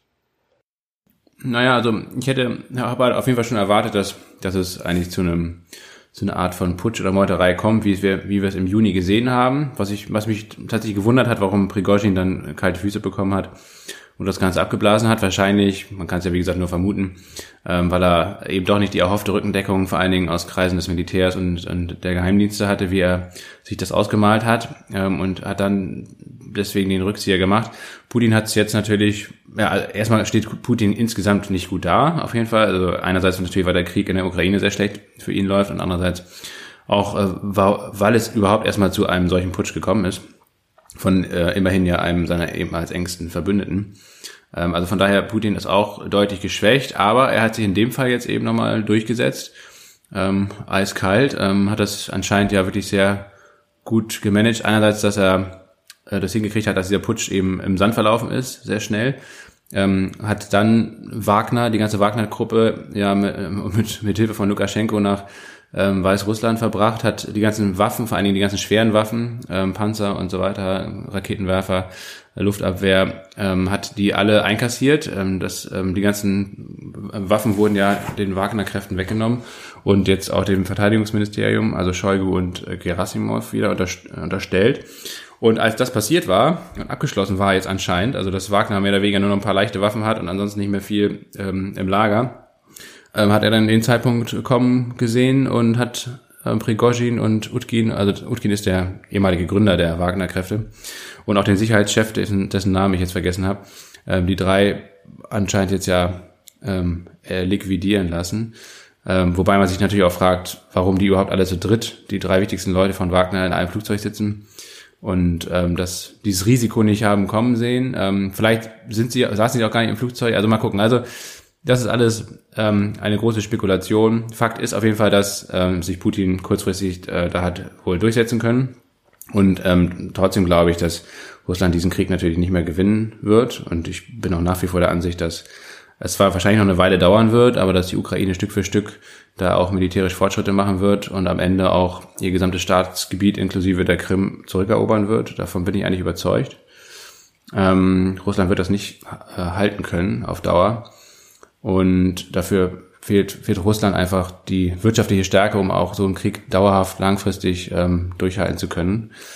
Ähm, und ich glaube ehrlich gesagt auch, dass, dass wir in den nächsten Jahren, das wird wahrscheinlich ein jahrelanger Prozess sein, wahrscheinlich eher ein jahrzehntelanger Prozess, aber ähm, dass es schon äh, ein, einen Zerfallsprozess in Russland geben wird, der eigentlich schon längst eingesetzt hat ähm, aber der sich auch beschleunigen wird äh, im Sinne von Russland ist ja letztendlich nach wie vor das einzige, das letzte, letzte große Kolonialreich dieser Erde eigentlich. Ne? Also die Briten und alle anderen großen Kolonialmächte ähm, der damaligen Zeit sind alle schon zerfallen und aus, auf ihr Kerngebiet ähm, zurückgeschrumpft und haben vielleicht noch ein paar Überseeprovinzen, aber die sind nicht mehr von großer Bedeutung. Und Russland ist eigentlich das einzige große europäische Kolonialreich, ähm, was nach wie vor zumindest in großen Teilen Bestand hat. Natürlich auch nicht mehr zu ähm, seiner größten ähm, Ausdehnung. Das war dann zur Zeit der Sowjetunion.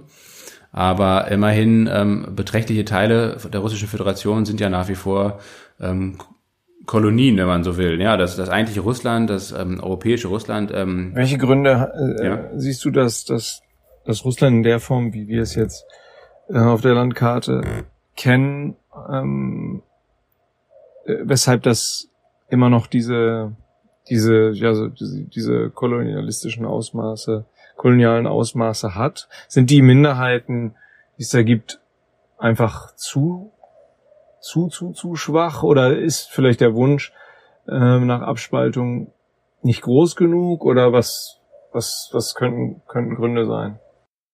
Ja, das ist eine gute Frage, warum Russland nach wie vor so großartig ist und das über äh, Jahrhunderte ähm, gehalten hat im Vergleich zu anderen Kolonialmächten, da eigentlich sogar erfolgreicher war.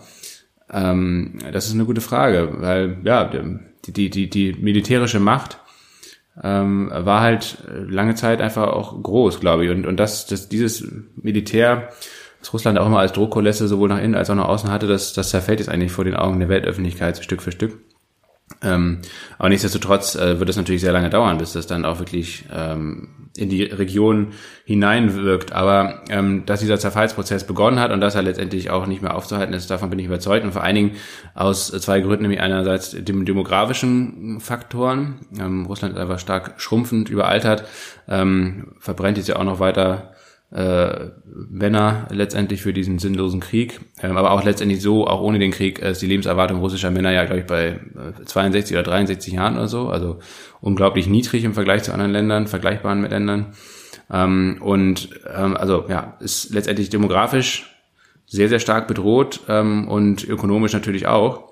Und ähm, das mir fehlt so ein bisschen die Fantasie, wie ähm, unter diesen Voraussetzungen ein, ein Land eben in dieser Größenordnung eben auf Dauer erhalten werden soll. Vor allen Dingen dann, wenn der, der Hauptfaktor, der bisher zum Machterhalt gedient hat, nämlich äh, diese starke und sehr große Armee, wenn die eben ähm, durch diesen Krieg in der Ukraine ähm, sehr, sehr stark geschwächt ist und noch weiter wahrscheinlich in den nächsten Jahren ja geschwächt wird, weil der Krieg ja auch noch weitergehen wird.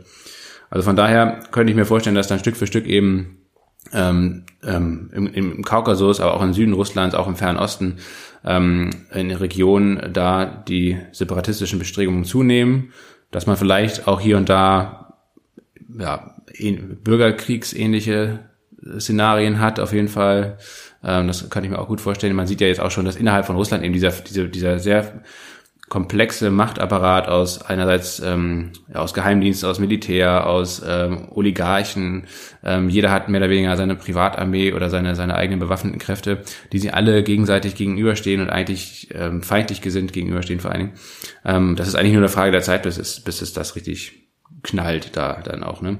Und von daher zusammengenommen dann zum Beispiel auch mit dem Migrationsdruck, der in den nächsten Jahren und Jahrzehnten, glaube ich, aufkommen wird, vor allen Dingen aus Südasien, ähm, auch durch den Klimawandel und durch und die riesigen Bevölkerungsmassen, die man ja in China, in Indien, auf dem, in, in ganz Südasien eigentlich hat, ähm, die dort wahrscheinlich, ähm, zumindest zum großen Teil, nicht, natürlich nicht komplett, aber zum Teil sicherlich auch ihrer Lebensgrundlagen beraubt werden. Ähm, einerseits durch den klimatischen Wandel, andererseits aber eben auch durch, durch eine große Überbevölkerung, die sicherlich in manchen Regionen da herrscht. Ähm, würde es dann zwangsläufig wahrscheinlich auch irgendwann zu Migrationsströmen eben Richtung Norden kommen, während diese ganzen sibirischen Weiten dann durch den Klimawandel höchstwahrscheinlich besser bewohnbar sein werden, als es heute noch der Fall ist und in der Vergangenheit war. Und ähm, dementsprechend, wie soll so ein Land wie Russland ähm, mit diesen begrenzten ökonomischen Kapazitäten und demografischen ähm, Kapazitäten ähm, das dann verhindern, dass, dass die Kontrolle da verloren geht in, in großen Teilen dieser, dieser riesigen Landmasse. Ne? Also von daher ähm, da bin ich eigentlich absolut fest von überzeugt, dass, dass die russische Föderation, wie wir sie jetzt sehen und auch natürlich lange Zeit gekannt haben, dass wir das in den nächsten Jahrzehnten, das ist wie gesagt, glaube ich, ein langer, langer Prozess, nichts, was, was kurz vor der Tür steht, aber auf jeden Fall wird das, die Szenario, ähm, ist für mich eigentlich ziemlich klar. Also ich, mich würde sehr wundern, wenn das anders kommt, wenn Russland äh, das weiterhin kontrollieren kann und, und da weiterhin äh, diesen starken ja, zumindest, ähm, du hast ja gesagt, es ist für dich nur eine Frage der Zeit. Ich sehe das, sehe das ähnlich äh, in dem Punkt. Und so ein Zeitpunkt dieser Frage der Zeit ähm, ist ja nicht unwahrscheinlich, dass, dass das mit einem Abtreten und oder Tod Putins zusammenfällt, ne? was dann zumindest nach heutigem Wissensstand irgendwie ein krasses Machtvakuum bedeuten würde. Ähm, ja, und das liegt ja jetzt auch nicht in jahrzehntelanger ja. Ferne. Ne? Der Mann ist ja offensichtlich schwer krank. Äh, und ähm, ja, also mich, mich würde das wundern, wenn das über 2035 hinaus ginge. Extrem wundern. Also ja, das wird wahrscheinlich eher früher der Fall sein, das glaube ich auch, dass, dass Putin abtritt, ganz egal wie er abtritt, ob er eines natürlichen Todes stirbt, eines gewaltsamen Todes. Aber ich denke mal, da werden wir alle noch Zeugen von, ne, dass, äh, dass Putin Geschichte sein wird. Ja, ja, das ist je früher, desto besser. Ne?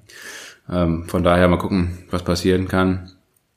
Ähm, aber ja, Auf jeden Fall, was natürlich wichtig ist, ist aus europäischer Sicht, ist, dass äh, die Erkenntnis einfach, dass wir für unsere eigene Sicherheit sorgen müssen, dass die Amerikaner sich wahrscheinlich schon nach der nächsten amerikanischen Wahl im nächsten Jahr ähm, aus Europa immer weiter und immer stärker zurückziehen werden ähm, und sich komplett auf Asien und auf China konzentrieren müssen und auch werden, ähm, auch militärisch gesehen. Und dementsprechend ähm, ähm, muss, müssen wir jetzt als Europäer, und da sind vor allen Dingen natürlich die Deutschen gefragt, ähm, ja, sich auf jeden Fall darum kümmern, dass wir uns hier selbst im Zweifel verteidigen können gegen Russland, aber auch gegen andere Akteure, wie auch immer, dass wir zumindest eine, ähm, eine eigenständige ähm, und autarke Sicherheitspolitik hinbekommen und nicht mehr so stark auf die Amerikaner angewiesen sind. Wo kann man sich da Know-how äh, holen? Also ähm, ja, äh, die die die baltischen Staaten, Polen, ähm, die Ukraine, die ähm, die haben ja ähm, deutlich richtiger gelegen, was die militärischen Bedrohungen ähm, von Seiten Russland anging einmal und äh, andererseits was auch die eigenen Fähigkeiten angeht. Ne? Also wenn man sich mal die Anrainerstaaten an Russland anguckt, die ja sehr nah an der EU sind oder in der EU sind, Finnland gehört dann ja dann auch dazu, dann sieht man, dass das Militär dort, dass die Verteidigungsfähigkeiten deutlich besser sind als die zum Beispiel von der Bundesrepublik Deutschland. Ne? Ja, man kann sich bei vielen, vielen Ländern was abgucken. Und ich glaube auch gar nicht, dass es unbedingt wahnsinnig viel mehr Geld erfordert, um eine bessere Verteidigungsfähigkeit zu gewährleisten, sondern man müsste es einfach viel, viel besser strukturieren. Innerhalb von Europa natürlich sowieso, ähm, dass die Staaten eigentlich ihre eigenen Armeen ähm, und diese ganzen völlig bürokratisierten Strukturen und Doppelstrukturen aufgeben, zusammenlegen, viel, viel effizienter gestalten ähm, auch bei den Einkäufen und so weiter. Also wir haben ja letztendlich vom Militärbudget haben europäische Staaten sogar mehr Geld zur Verfügung als die amerikanischen, als, als die Vereinigten Staaten. Ähm, und ähm, trotzdem ist unser Militär ähm, bei weitem schlechter ausgestattet und, und auch weniger effektiv als das amerikanische Militär, ähm, weil wir eben ja 27 äh, oder 28 verschiedene Armeen haben. Jeder macht da sein eigenes Süppchen. Jeder will vers versucht auch natürlich die eigene Rüstungsindustrie da irgendwie am Leben zu erhalten hat entsprechend einfach nur kleine Mengen, die dann äh, an verschiedenen Waffensystemen gekauft werden. Ähm, ähm, alles ist extrem teuer, extrem langwierig auch in der Beschaffung. Also da sind gigantische Potenziale, die man da eigentlich heben kann. Dann kann man nämlich am Ende letztendlich, das zeigt ja das Beispiel Finnland zum Beispiel, ähm, die haben eine sehr ähm, effiziente und auch effektive Wehrpflicht ja eigentlich. Ähm, und haben trotzdem ein, nur eine vergleichsweise kleine Armee, aber eben sehr, sehr viele Reservisten, die alle sehr, sehr gut ausgebildet sind, Frauen wie Männer gleichermaßen und im Ernstfall dann eben ähm, bereitstehen. Und, ähm, und die haben jetzt nicht unbedingt so wahnsinnig viel mehr Militärausgaben als wir. Also von daher, man kann das, glaube ich, äh, viel, viel besser gestalten. Ähm, und trotzdem muss man äh, sich, glaube ich, einfach der Tatsache bewusst sein, dass eben diese Friedensdividende, die wir jetzt vor allen Dingen in Deutschland seit Jahrzehnten ja kassiert haben, und die Bundeswehr auch immer weiter ähm, ja, runtergefahren haben, kaputt gespart haben auf der einen Seite, aber natürlich auch, wie gesagt, einfach komplettes Missmanagement haben herrschen lassen da auf der anderen Seite ähm, das muss einfach aufhören und das, das müssen wir jetzt äh, beenden. Und klar, jeder Euro, der in irgendwelche Waffen fließt, ist äh, völlig bescheuert. Das kann man nicht anders sagen, äh, nicht vollkommen sinnlos. Auf der anderen Seite ist es leider in der Welt, glaube ich, wie wir sie haben und vorfinden, ähm, mit Staaten wie Russland, mit China, ähm, aber auch vielleicht anderen ähm, Ländern, die uns nicht unbedingt wohlgesonnen sind, ähm, ist es einfach nun mal Teil dieser Realität, ähm, dass man sich eben auch zur Wehr setzen muss oder dass man zumindest für seine eigene Sicherheit sorgen muss im Ernstfall.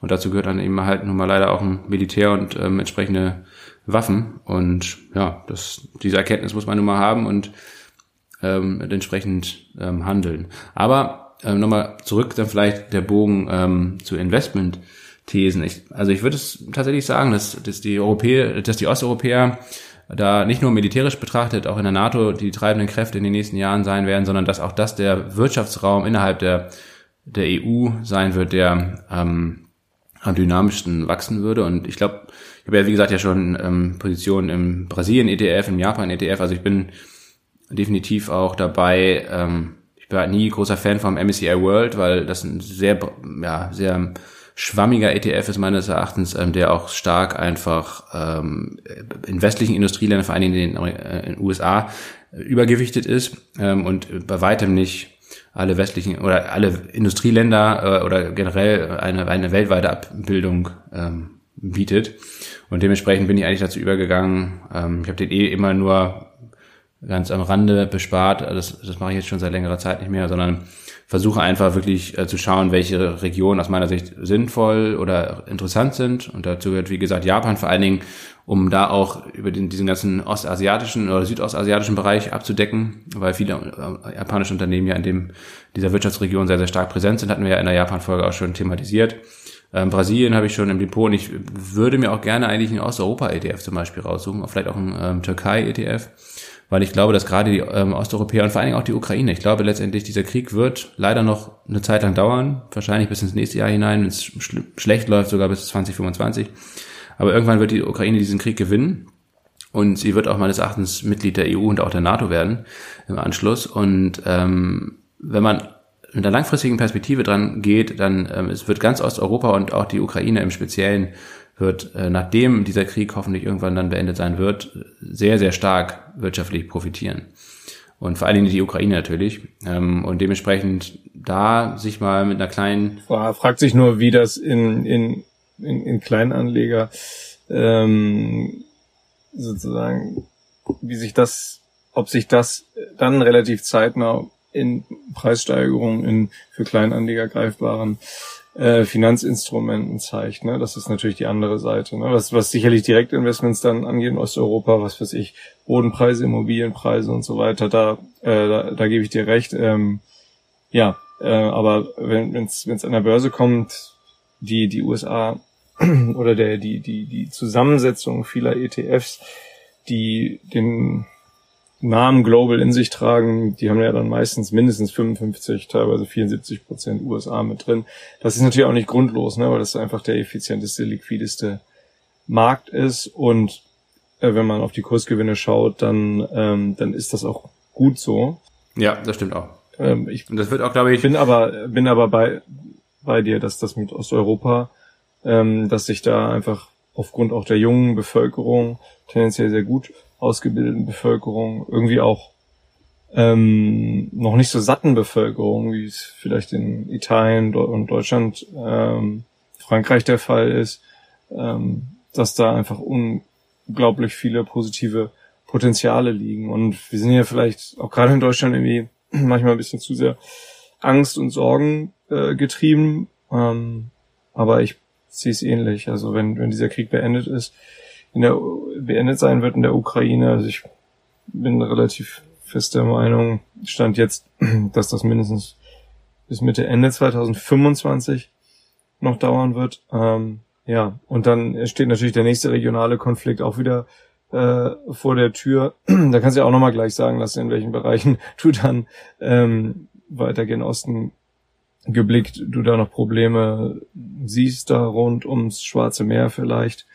Ähm, aber ja, ich, ich bin auch der Meinung, dass wenn man irgendwie vielleicht über einen Immobilieninvestment oder den Kauf von Grund und Boden nachdenkt und wenn man auch Lust natürlich auf die Region hat und Lust hat, irgendwie Sprachen zu lernen, dann glaube ich, sollte man äh, gern Osten gucken äh, oder nach Galizien in das Schleswig-Holstein Spaniens. Ja, herrlich. Ja, Spanien dürfen wir nicht vergessen, günstig, glaube die günstigsten Strompreise. Also es ist eigentlich völlig absurd, dass die in Anführungsstrichen Linken in Spanien bei den Wahlen so, man könnte eigentlich sagen, jetzt sind die Wahlen ja schon ein bisschen her, aber abgestraft wurden, denn da sind so viele tolle Gleichstellungsreformen äh, und so weiter auch auf den Weg gebracht worden. Ähm, ja, das Galizien, äh, das Schleswig-Holstein Spaniens, das ist bei mir auch ganz hoch im Kurs. Die Provence irgendwie auch, ist aber leider alles sehr, sehr trocken hier.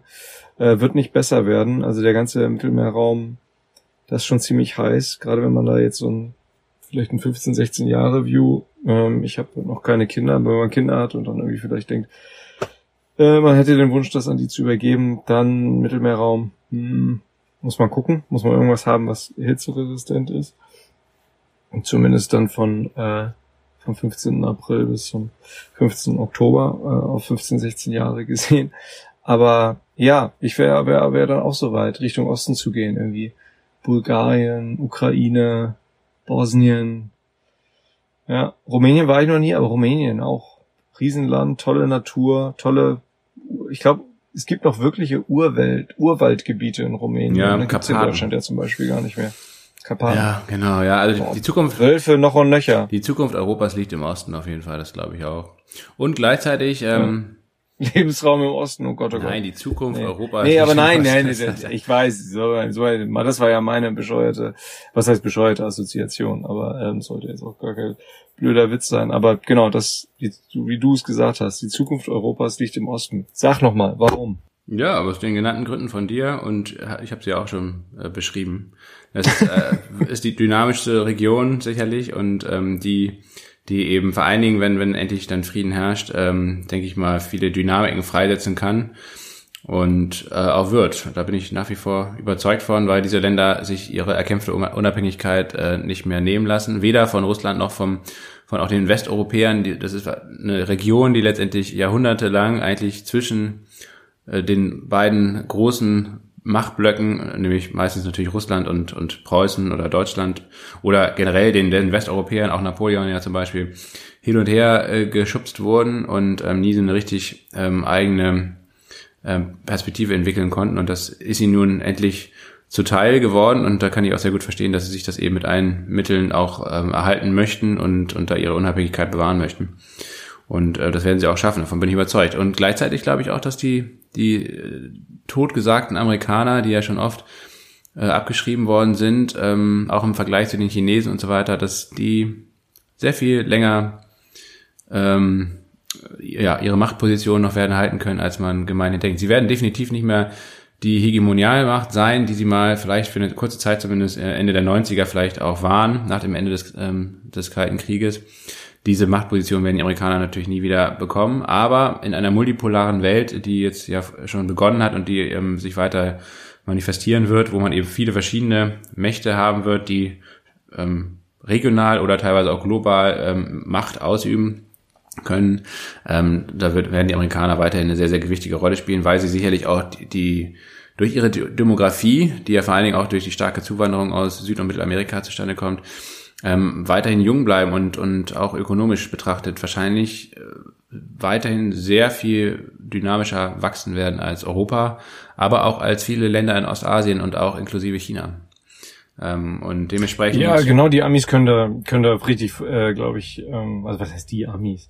Aber ja, die Vereinigten Staaten, die, ich glaube, die profitieren und werden weiterhin von dieser Zuwanderung profitieren, auch wenn das äh, nicht wenige Rechte und Ultrarechte und äh, Trump-AnhängerInnen nicht wahrhaben wollen. Äh, Latinas und Latinos sind, denke ich, ähm, richtige Bereicherung für die USA. Ich glaube, ab, zwei, ab, ich glaube, ab 2035 wird Spanisch auch als sozusagen erste Muttersprache ähm, das Englische abgelöst haben, aber die Leute äh, wachsen ja ohnehin dann zweisprachig auf, also auch nochmal ein, auch nochmal ein Plus. Also und ähm, da bin ich auch der Meinung, dass im Vergleich zum Beispiel zu den Briten, die ja das, glaube ich, das weltgrößte Empire jemals ähm, hatten, aber die, die, die, die Amis werden nicht so sang- und klanglos abtreten wie, ähm, wie das Vereinigte Königreich, weil ähm, also da, ich weiß nicht, was, was da geht, aber da geht nicht viel.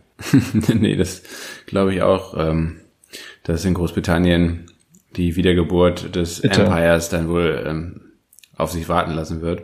Aber die Amerikaner. Ja, da hat man sich jetzt auch noch in den Fuß geschossen mit, mit, mit Brexit, ne, selber. Ja. ja in den großen und in den kleinen Definitiv. Naja, aber, aber die USA werden halt ihr, ihr Gesicht komplett wandeln, wie du schon gesagt hast. Also sie werden eben nicht mehr westlich geprägt oder, oder weiß europäisch geprägt sein, sondern ähm, sie waren ja. ja immer schon eine Einwanderungsgesellschaft. Ähm, aber sie werden vor allen Dingen mehr und mehr eben lateinamerikanisch geprägt sein und äh, spanischsprachig geprägt, äh, geprägt sein. Und ähm, das wird natürlich auch weiterhin zu großen Konflikten innerhalb dieses Landes führen und mal schauen. Und das wird natürlich sicherlich mhm. auch die Am Amerikaner innen wie, wie nach außen auch, auch schwächen, diese in, innenpolitischen Konflikte, auch diese ähm, ja, diese politische Lähmung äh, teilweise, auch die, die gigantische Ungleichheit innerhalb ähm, der Gesellschaft äh, zwischen Arm und Reich und so weiter und so fort. Also das ist sicherlich kein äh, amerikanisches Problem, dass das nur in den USA zu sehen sind, sondern letztendlich in vielen Gesellschaften, auch in nicht westlichen Gesellschaften, ähm, ist, glaube ich, die Ungleichheit neben dem Klimawandel eines der größten Probleme unserer Zeit. Ähm, und natürlich auch aus Ängste mit, mit dem Kapitalismus insgesamt verbunden. Ähm, und trotzdem werden die Amerikaner oder die Vereinigten Staaten ähm, ja, weiterhin, glaube ich, eine sehr dominante Rolle auch, äh, auch spielen können. Und ich bin wirklich sehr gespannt, wie sich das äh, in China weiterentwickelt. Ähm, ich meine, das Land hat jetzt seit vier Jahrzehnte, äh, fast fünf Jahrzehnte eigentlich, ähm, äh, nur wirtschaftliches Wachstum gesehen, keine einzige große wirtschaftliche Krise ähm, im Sinne von einer Rezession oder von einer richtigen tiefen Wirtschaftskrise. Und ähm, es gibt mehr und mehr Parallelen eigentlich zu dem, zu dem Japan äh, Ende der 80er Jahre. Ne? Nicht nur die, diese Immobilienkrise, die sich abzeichnet, ja. ähm, sondern letztendlich ja. auch, auch Japan ist jahrzehntelang stark gewachsen und in den 80er Jahren äh, wurde schon diskutiert, dass die Japaner die Amerikaner als wichtigste wirtschaftliche Macht weltweit ablösen und ähm, da ähm, die, die Führung übernehmen werden. Und ähm, dann ging es halt einerseits demografisch, aber eben auch ökonomisch ähm, nach der Wirtschaftskrise in den 80er, Anfang der 90er, die übrigens auch natürlich mit dem Immobilienmarkt oder der Überhitzung des Immobilienmarktes dann begann, ähm, ging eine, eine lang, jahrzehntelange Stagnation äh, in Japan dann äh, einher. Und ich glaube auch, dass die, dass die Chinesen wahrscheinlich keinen wirtschaftlichen Riesencrash erleben werden. Aber ich könnte mir eben vorstellen, dass der Immobilienmarkt weiterhin ähm, schwächeln wird und dass er nie wieder zu eigener, zu dieser alten Stärke, zu alten Boomzeiten zurückführen wird, auch vor allen Dingen aus demografischen Gründen. Man kann eben nicht äh, endlos neue Häuser bauen für eine schrumpfende, bereits schon schrumpfende Bevölkerung. Und ähm, dementsprechend kann ich mir für China auch ein, ein ähnliches Szenario vorstellen für die nächsten Jahre oder Jahrzehnte wie, wie Japan. Also dass man da erstmal jetzt natürlich noch weiterhin Wachstum hat, Wirtschaftswachstum, aber eben, dass es immer schwächer ausfällt, dass es auch schneller sinkt als ähm, zunächst prognostiziert und dass man eigentlich in eine, in eine lange Phase der Stagnation eintritt. Und dann wird es sehr interessant zu sehen sein, wie dann äh, eine Autokratie wie China eine ist, äh, damit umgeht, ob man eben äh, den, den innenpolitischen Druck, der damit dann auch einhergeht äh, in der Gesellschaft, ob man den dann versucht eben zu kanalisieren, indem man zum Beispiel nach außen hin Stärke zeigt und äh, zum Beispiel in Taiwan, aber auch vielleicht auch in anderen äh, regionalen Konfliktherden da eben äh, harte Kante fährt und, und sein Heil in, in militärischen Abenteuern sucht. Das ist halt die, die große Gefahr, die damals eben natürlich bei Japan nicht der Fall gewesen ist. Also die globale Rolle, die China spielt, ist natürlich weitaus größer als die von Japan damals und ähm, die Gefahr, die damit dann auch für die Weltwirtschaft und auch für die ganze Sicherheitslage in Ostasien einhergeht, die ist natürlich bei weitem größer als, als es bei Japan vielleicht der Fall war. Ja, man muss halt gucken, was Xi Jinpings ja wahre Agenda ist, was treibt den Mann und seine Clique wirklich an. Ist es, ist es, ist es vielleicht das, dass er sagt, ähm, es, was fürs westliche Denken vielleicht für unser Denken schwer zu begreifen ist, ist es vielleicht wirklich das, dass er jetzt vor allem innerhalb Chinas diese Schere zwischen Arm und Reich ähm, mehr und mehr zusammenführen möchte, dass er wirklich ein ganz anderes Modell ähm, fahren möchte. China hat einfach, ich meine, das wissen wir alle, dieses Demografieproblem damals unter Deng, Deng Xiaoping, ähm, die Ein-Kind-Politik ausgerufen, die dann jahrzehntelang ähm, Maßgabe war, die auch dazu geführt hat, dass China in, ähm, ja, in, in, in zwei, zweieinhalb Generationen in Anführungsstrichen grandiosen Männerüberschuss hat, weil dann eben in dieser Zeit leider auch viele weibliche Babys, Mädchen eben getötet äh, wurden oder abgetrieben wurden. Und mittlerweile ähm, seit einigen Jahren äh, dürfen chinesische Familien ja bis zu drei Kinder haben, aber China hat eben dieses massive Demografieproblem und China hat eben noch eine andere Herausforderung. Einerseits ist China, so wie es besteht, das ist Chinas Vorteil wiederum, dass es viele tausend Jahre schon als Einzelstaat besteht. Ist der älteste Einzelstaat, den wir so kennen. Ähm, andererseits aber auch extrem dominiert, so ähm, einerseits äh, soziologisch als auch ähm, ja machtpolitisch von den Han-Chinesen dominiert, also eine relativ homogene Gesellschaft und eben nicht wirklich äh, integrationsfähig und, und, und, und freudig ähm, im Ganzen betrachtet, ist jetzt natürlich immer so eine, so eine Pauschalkeule, auch relativ, ja, wie soll man sagen, ähm, chauvinistisch immer noch und ähm, ja, durchaus nationalistisch. Und du hast es schon gesagt, die Stärke der Vereinigten Staaten, wie du und ich, ja, ein paar andere das so sehen, ist eben, dass sie eine Einwanderergesellschaft sind, die ja schon immer gewesen sind, zum Leid äh, der, der UreinwohnerInnen irgendwann damals dort, als die Mayflower da irgendwann angelegt hatte. Aber ähm, und diese Stärke hat China eben ganz klar nicht. Und ähm, äh, das, und die hat auch Japan nicht. Und deswegen haben diese Länder eben diese, diese homogenen Gesellschaften, die eben ja, eben extreme Schwierigkeiten haben, gesellschaftlich, ähm, psychologisch, wie auch immer, nicht in der Lage sind, ähm, Menschen von außen andere Gedanken, andere Kulturen, andere Eindrücke mit aufzunehmen, um ähm, sozusagen das, in Anführungsstrichen, es klingt ein bisschen kitschig, das Beste aus allen Welten zu sein. Das klingt fast wie ein Amerikaner. Ähm, aber das scheint den äh, Vereinigten Staaten von Amerika irgendwie besser zu gelingen. Mir ist ähm, in den letzten Folgen auch immer wieder aufgefallen, dass du, dass du die ähm, dass du Türkei ähm, erwähnt hast, Türkei ETS erwähnt hast. Ich finde das auch richtig gut. Ähm, Europa küsst ja in Istanbul Vorderasien und ähm, Europa küsst auch an anderer Stelle dann ähm, einen anderen Kontinent, nämlich einen afrikanischen Kontinent, nämlich Gibraltar, Meerenge, elf Kilometer. Ähm, an dieser Stelle sei auch nochmal das Boot empfohlen. Hashtag Vaseline, La Rochelle, La Spezia, Weihnachten bei den Macaronis. Ähm, großartiger Film. Ein Buch ist auch sehr zu empfehlen. Äh, ich glaube, geht ein ganzes Kapitel über eine Fliege. Da muss ich auch an Sadhguru denken. Ne? Du kannst ja wirklich, wenn du äh, sozusagen Liebe empfindest, viele Menschen denken ja, sie brauchen jemand anderes, um Liebe zu finden, aber du kannst ja tatsächlich Liebe zu einem Objekt oder äh, das ist alles in dir und diese Männer, die dann da in dem U-Boot sind, ist dann halt diese Fliege und diese Fliege, die ähm, mit relativ hoher Wahrscheinlichkeit ähm, schulbiologischen Wissens nach hat diese Fliege keine Ahnung, dass diese Männer diese Fliege lieben.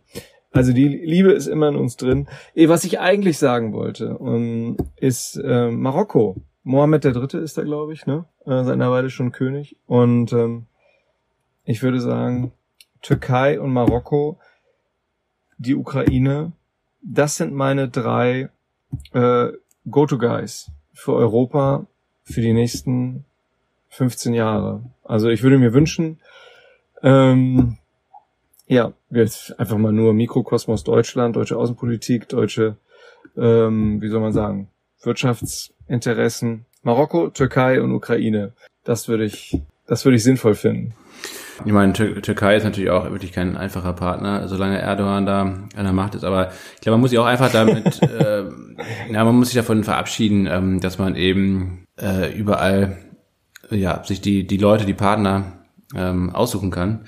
Und ähm, ich glaube, man sollte auch der, den Türken mal rein Wein einschenken. Also eine EU-Mitgliedschaft, vor allen Dingen unter Erdogan, ist ähm, meines Erachtens absolut sinnlos für beide Seiten. Auch, auch nicht realistisch und auch nicht zielführend. Ähm, aber was natürlich äh, rein griechischen Wein. Aber, ja, ja.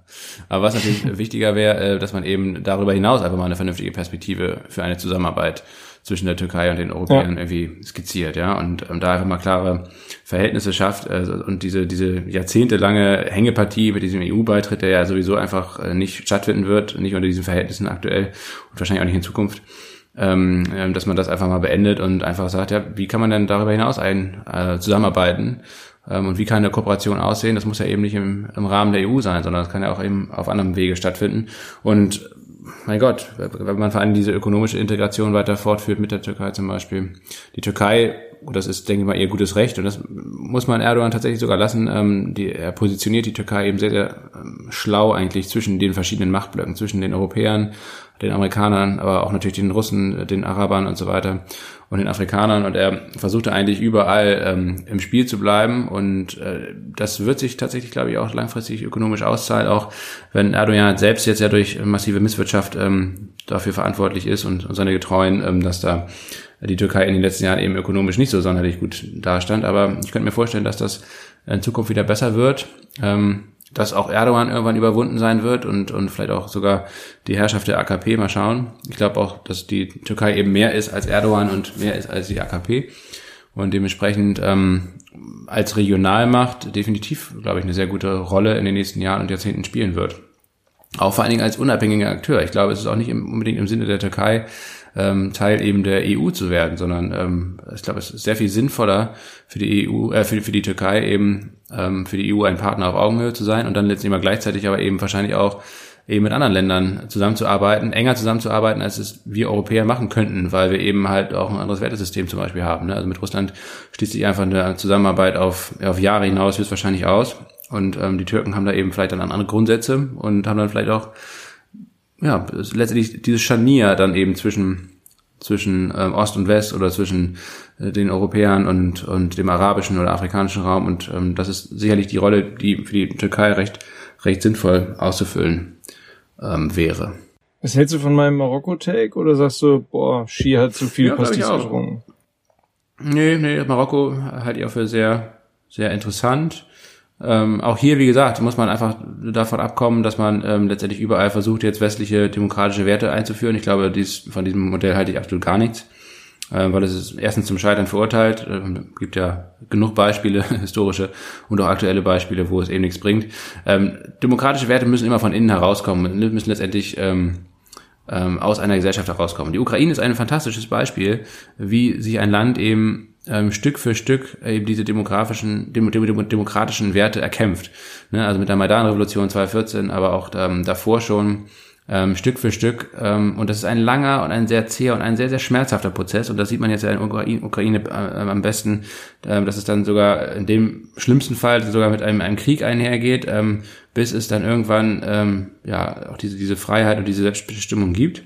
Und wenn ein Staat. Und auch die Ukraine leidet ja unter den, also ich, ich, ich äh, schneide jetzt hier so einen kleinen Parameter raus, aber auch die Ukraine leidet ja nichtsdestotrotz weiterhin unter diesen post-sowjetischen Symptomen äh, einer, einer von Oligarchen, zumindest in, in, in wichtigen Wirtschaftssektoren dominierten Wirtschaft. Ne? Absolut, genau. Aber für ein solches Land wie die Ukraine ähm, müssen wir Europäer wirklich alles in die Waagschale werfen, ähm, um dieses, diesen Prozess zu unterstützen, zu beschleunigen ähm, und zu einem erfolgreichen Abschluss zu führen. Ja? Ähm, da ist letztendlich ein Land, was äh, eine demokratisch gewählte Führung hat, was äh, eine überwältigende Mehrheit der Bevölkerung, dass diese Demokratie und auch diese Westbindung äh, inzwischen unterstützt äh, und ja jetzt, in, ja. jetzt sogar ja wirklich um, um sein staatliches Überleben kämpft und ähm, da dementsprechend auch mit allen Mitteln noch sehr viel stärker, als es aktuell der Fall ist, meines Erachtens auch unterstützt werden muss. Aber bei anderen Ländern, wo eben diese Strukturen eben nicht vorhanden sind, beziehungsweise wo es auch wahrscheinlich gar, zumindest noch nicht so eine starke Demokratiebewegung gibt ähm, und die eben autokratisch regiert sind, ähm, da macht es eben wenig Sinn, da ständig auf ähm, Demokratie und Menschenrechten rumzureiten. Das ist gut und richtig, die Akteure, die es in anderen Ländern vielleicht da schon gibt, irgendwie zu unterstützen, finanziell und wie auch immer. Aber man kann dann trotzdem nicht erwarten, dass äh, so ein Prozess dann eben von heute auf morgen geht oder zum Beispiel auch äh, in Afghanistan, ne, ein Land, ähm, wo es überhaupt diese ganzen Strukturen überhaupt nicht gab, ähm, dass dann halt da versuchen ähm, durchzusetzen. In Afghanistan letztendlich klar ist, ähm, hat eine eine eine urbane ähm, ähm, Elite letztendlich oder, oder auch natürlich weite Kreise jetzt von den 20 Jahren äh, unter westlicher Herrschaft profitiert. Und das war sicherlich auch eine sehr gute Zeit. Bloß wenn man sowas macht, dann, dann muss man es letztendlich auch durchziehen. Und im Falle von Afghanistan hätte man das wahrscheinlich jetzt noch, was ich, 80 oder 100 Jahre durchziehen müssen mit, mit westlichem Militär und allem drum und dran, um irgendwann äh, diese ganzen, äh, ja, über Jahrhunderte äh, eingeprägten Kulturen, Sitten, äh, Machtstrukturen ähm, und auch die Macht der Taliban und so weiter und so fort zu brechen. Und wenn man das eben nur über ein bis zwei Jahrzehnte verfolgt und dann sagt, ja, dann ziehen wir ab und nach uns die Sintflut, ähm, dann ist eigentlich niemandem geholfen, ne? weil man dann natürlich ähm, ja nicht nur Zustände hervorruft, die wahrscheinlich sogar noch schlimmer sind als vorher, vor dem Eingreifen, ähm, sondern natürlich auch sehr viele Menschen, ähm, deren Hoffnung man jetzt geweckt hat, ähm, da jetzt äh, sich selbst überlässt, äh, alleine lässt und, und der Herrschaft der Taliban überlässt und äh, am Ende es ein, ein komplettes Desaster ist. Und dementsprechend muss man das, glaube ich, immer sehr, sehr, ja, sehr, sehr klug abwägen, ähm, wie, wie diese, diese wertegeleitete Politik irgendwie aussehen soll. Und ich bin eigentlich kein Freund von dieser, dieser Politik, sondern wir sollten uns, glaube ich, schon einfach mehr auch wieder an, an einer Realpolitik orientieren, sicherlich nicht unsere eigenen Werte aufgeben, sondern die dann auch selbstbewusst vertreten und verteidigen, aber eben auch gucken und verstehen, wo unsere Grenzen sind und wo man sie eben, diese Werte auch eben einfach nicht durchsetzen kann und wo es vielleicht auch gar nicht zielführend ist, sondern wo, wo man letztendlich auch guckt, ähm, dass eine wirtschaftliche Entwicklung zum Beispiel relevanter ist. Wenn wir jetzt zum Beispiel auf Ruanda gucken, ja, auch natürlich sicherlich kein ähm, demokratisch regiertes Land, aber ein Land, das einen furchtbaren Genozid hinter sich hat ähm, und äh, seitdem ähm, äh, ja, autokratisch zwar regiert wird, aber sich wirtschaftlich extrem gut entwickelt hat und auch ein Stabilitätsanker und ein, äh, ja, ein ökonomisches Vorzeigeland eigentlich in Ostafrika ist. Und warum nicht mit solchen Ländern zum Beispiel zusammenarbeiten? Ne? Also ja, ähm, da muss man eben dann, dann abwägen und, und gucken, ähm, wie man daraus eine kohärente und vernünftige Außen- und Wirtschaftspolitik zum Beispiel macht. Ne? Ja, Richtig. Thema. Und wie Peter Scholler-Tour sagen, sagen würde oder gesagt hat, einfach mal die Fresse halten. Ne? Man muss, man muss wissen, wann man mal die Fresse halten muss. Und wie du das fand, finde ich auch, was du richtig gesagt hast, Realpolitik. Einfach die, zwar die, die eigenen, einerseits mal für sich die eigenen Werte wirklich nochmal kennen, definieren und, und, und, ähm, und dann auch die eigenen Stärken fokussieren. Und andererseits, das fand ich auch gut, richtig wichtig, was du gesagt hast, die eigenen Grenzen auch kennen, äh, demütig die eigenen Grenzen kennen und dann an der an der richtigen Stelle erkennen, äh, wann man eben die Fresse halten muss. Und ähm, das vielleicht ja, auch ein schöner. ja. Und sich auf das fokussieren, was man eben auch wirklich realistisch erreichen kann. Und, und realistisch wäre es zum Beispiel, die Ukraine eben noch auch deutlich stärker zu unterstützen, um diesen, diesen Krieg schneller zu einem Ende zu bringen ähm, und nicht so da so herum zu lavieren, wie es jetzt halt der Fall ist. Ähm, ne, das das wäre zum Beispiel, da müsste man sich viel, viel stärker darauf fokussieren, weil das ist letztendlich ein, etwas, was in unserem Interesse ist, in unserem ureigensten europäischen Interesse, dass dieses Land schnell diesen Krieg beendet, sein Land wiederbekommt und auch ähm, ja eine Abgrenzung zu Russland findet. Und ähm, ja, da, dann das wäre die Baustelle wäre wahrscheinlich schon groß genug und da sollte man sich dann eben auch äh, in anderen Regionen eben sicherlich eher zurückhalten, wo man sowieso nicht viel erreichen kann, weil man einfach ähm, begrenzte Ressourcen hat, begrenzte Macht hat ähm, und da lieber schauen, mit welchen Partnern man da eben vertrauensvoll zusammenarbeiten kann. Aber ja, Fresse halten ist ein gutes Beispiel äh, und ein gutes Stichwort. Ähm, Jonas, das sollte jetzt auch für uns gelten. Die Folge kann sich langsam dem Ende zuneigen. Wir haben jetzt anderthalb Stunden, ach, 1,40 sogar schon, Folge gemacht hier. Und ich würde sagen, bevor die letzten Leute eingeschlafen sind, machen wir auch Feierabend, oder? Ja, ich habe mir mittlerweile schon ähm, den dritten Pastis. Die Flasche Pastis ist schon leer? Nee, um Gottes Willen. Ähm, so schlimm ist noch nicht, aber ich habe mir den dritten Pastis eingeschenkt. Und Ach, diese Lafroy, habe mir ja schon zwei Lafroy äh, Köstlich. Hier, ah. Ich werde jetzt den letzten, den letzten kleinen Tropfen werde ich jetzt noch hier einschenken und äh, genießen, aber natürlich dann auch ein bisschen was übrig lassen aus dieser kleinen Flasche. Wenn du mal wieder irgendwann in den nächsten Jahren in Berlin sein solltest, Jonas, ich habe ja die Hoffnung noch nicht aufgegeben, dann ähm, lade ich dich auf einen Tropfen von diesem fantastischen, aber die außerordentlichen Whisky ein.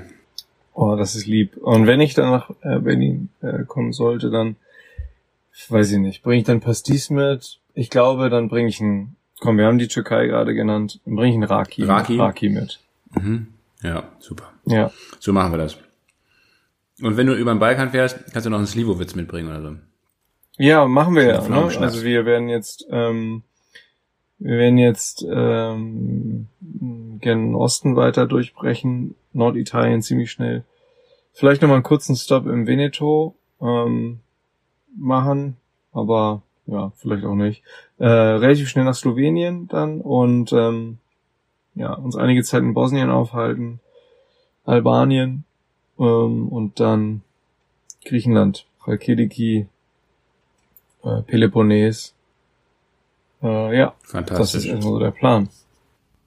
Mensch, und während wir hier gesprochen haben, ist der Nasdaq schon wieder zwei Prozent abgestürzt. Das ist ja unglaublich. Also äh, Nvidia oh. ist zwar noch im Plus, aber ähm, ja. für alles, für alles sind, andere sieht es ja. irgendwie nicht so rosig aus anscheinend hier.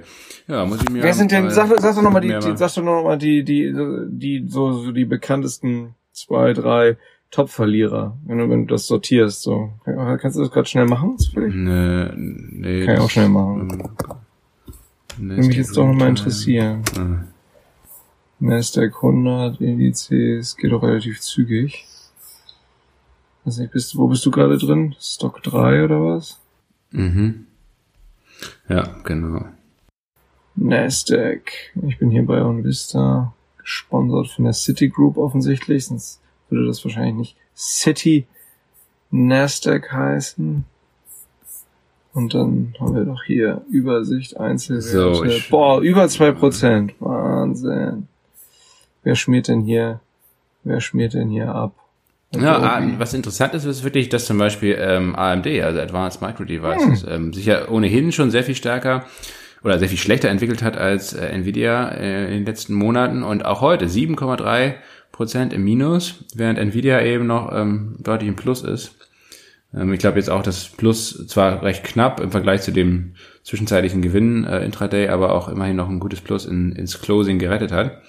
Ähm, ja, und AMD zum Beispiel und auch andere Chipwerte, Intel und wie sie alle heißen, Analog Intel, auch, ASML. ich, ziemlich verkackt. Fett auf der Verliererseite. Alle, ja, NXP, On, Semiconductor auch, also das auch Lahm Research und so weiter, also wirklich der ganze äh, Halbleiterbereich eigentlich tiefrot, während äh, Nvidia eigentlich ähm, Last Man Standing da Ja, da müssen sie, ja gut, da Ja, müssen sie noch ein paar Shorties eindecken, ne?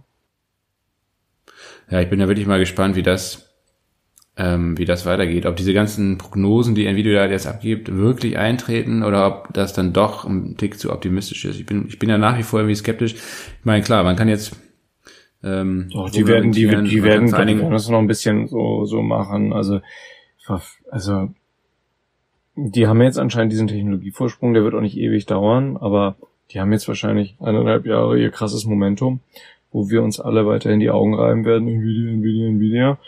Das, das wird noch 12, 18 Monate so gehen. Und dann werden irgendwann, ja, ob es jetzt ein AMD ist oder vielleicht sogar ein Intel, you never know, Phoenix. Alle Menschen lieben Comebacks. Ähm, auch krass, ne? Intel ist, glaube ich, was hat Intel für eine Börsenbewertung? Nicht mal 150 Milliarden. Nvidia hat jetzt was? 1,4 Billionen? 1,2? Mhm.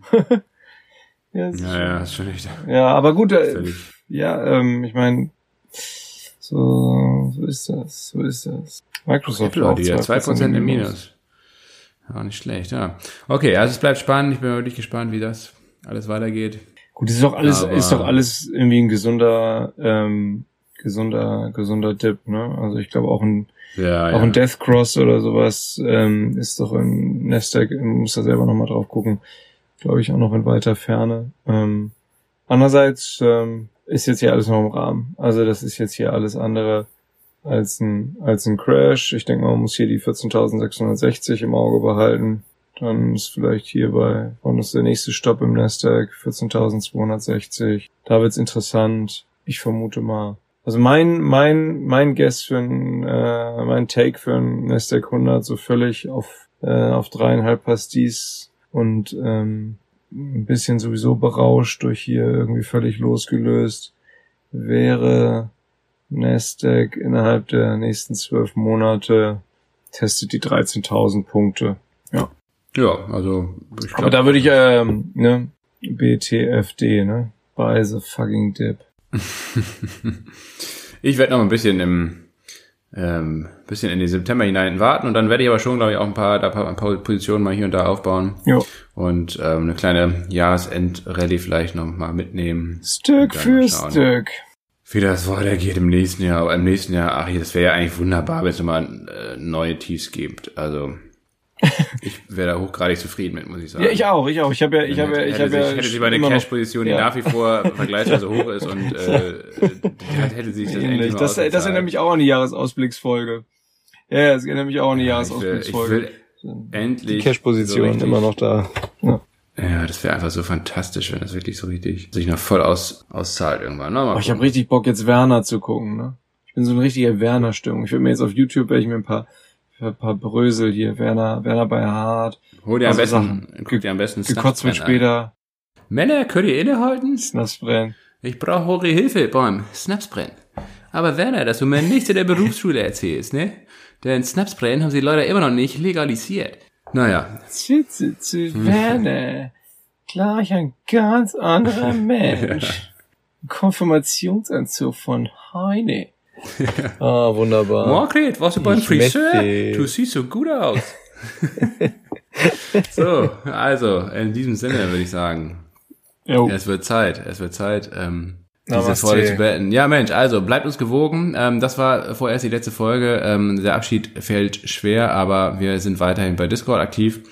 Meldet euch da gerne an, kostenlos. Ähm, und ja, da ist zurzeit ja auch wieder ordentlich Leben drin. Mal gucken, wie lange das so anhält. Ähm, wir würden uns freuen, je reger die Beteiligung, desto besser. Ähm, scheut keine Fragen, äh, postet da immer gerne was rein und entweder wir oder auch die anderen äh, Mitglieder aus der Community werden das dann so ein bisschen beantworten oder darauf eingehen. Und ja, wie gesagt, wir werden höchstwahrscheinlich im Laufe des Jahres immer mal wieder, wenn wir Lust und Zeit haben, ähm, die eine oder andere Folge aufnehmen. Wahrscheinlich so ein bisschen im Format wie, wie jetzt, dass wir uns ein, zwei Themen äh, größerer äh, Hausordnung nenne ich, nenne ich sie jetzt mal oder äh, etwas eher ja, mittelfristig makroökonomisch so, solche Themen uns mal greifen ähm, und dann einfach mal so ein bisschen locker äh, hier besprechen. Weniger dann irgendwelche Einzeltitel oder Daily Aktiengeschichten, das, das werden wir jetzt, denke ich mal, nicht mehr machen.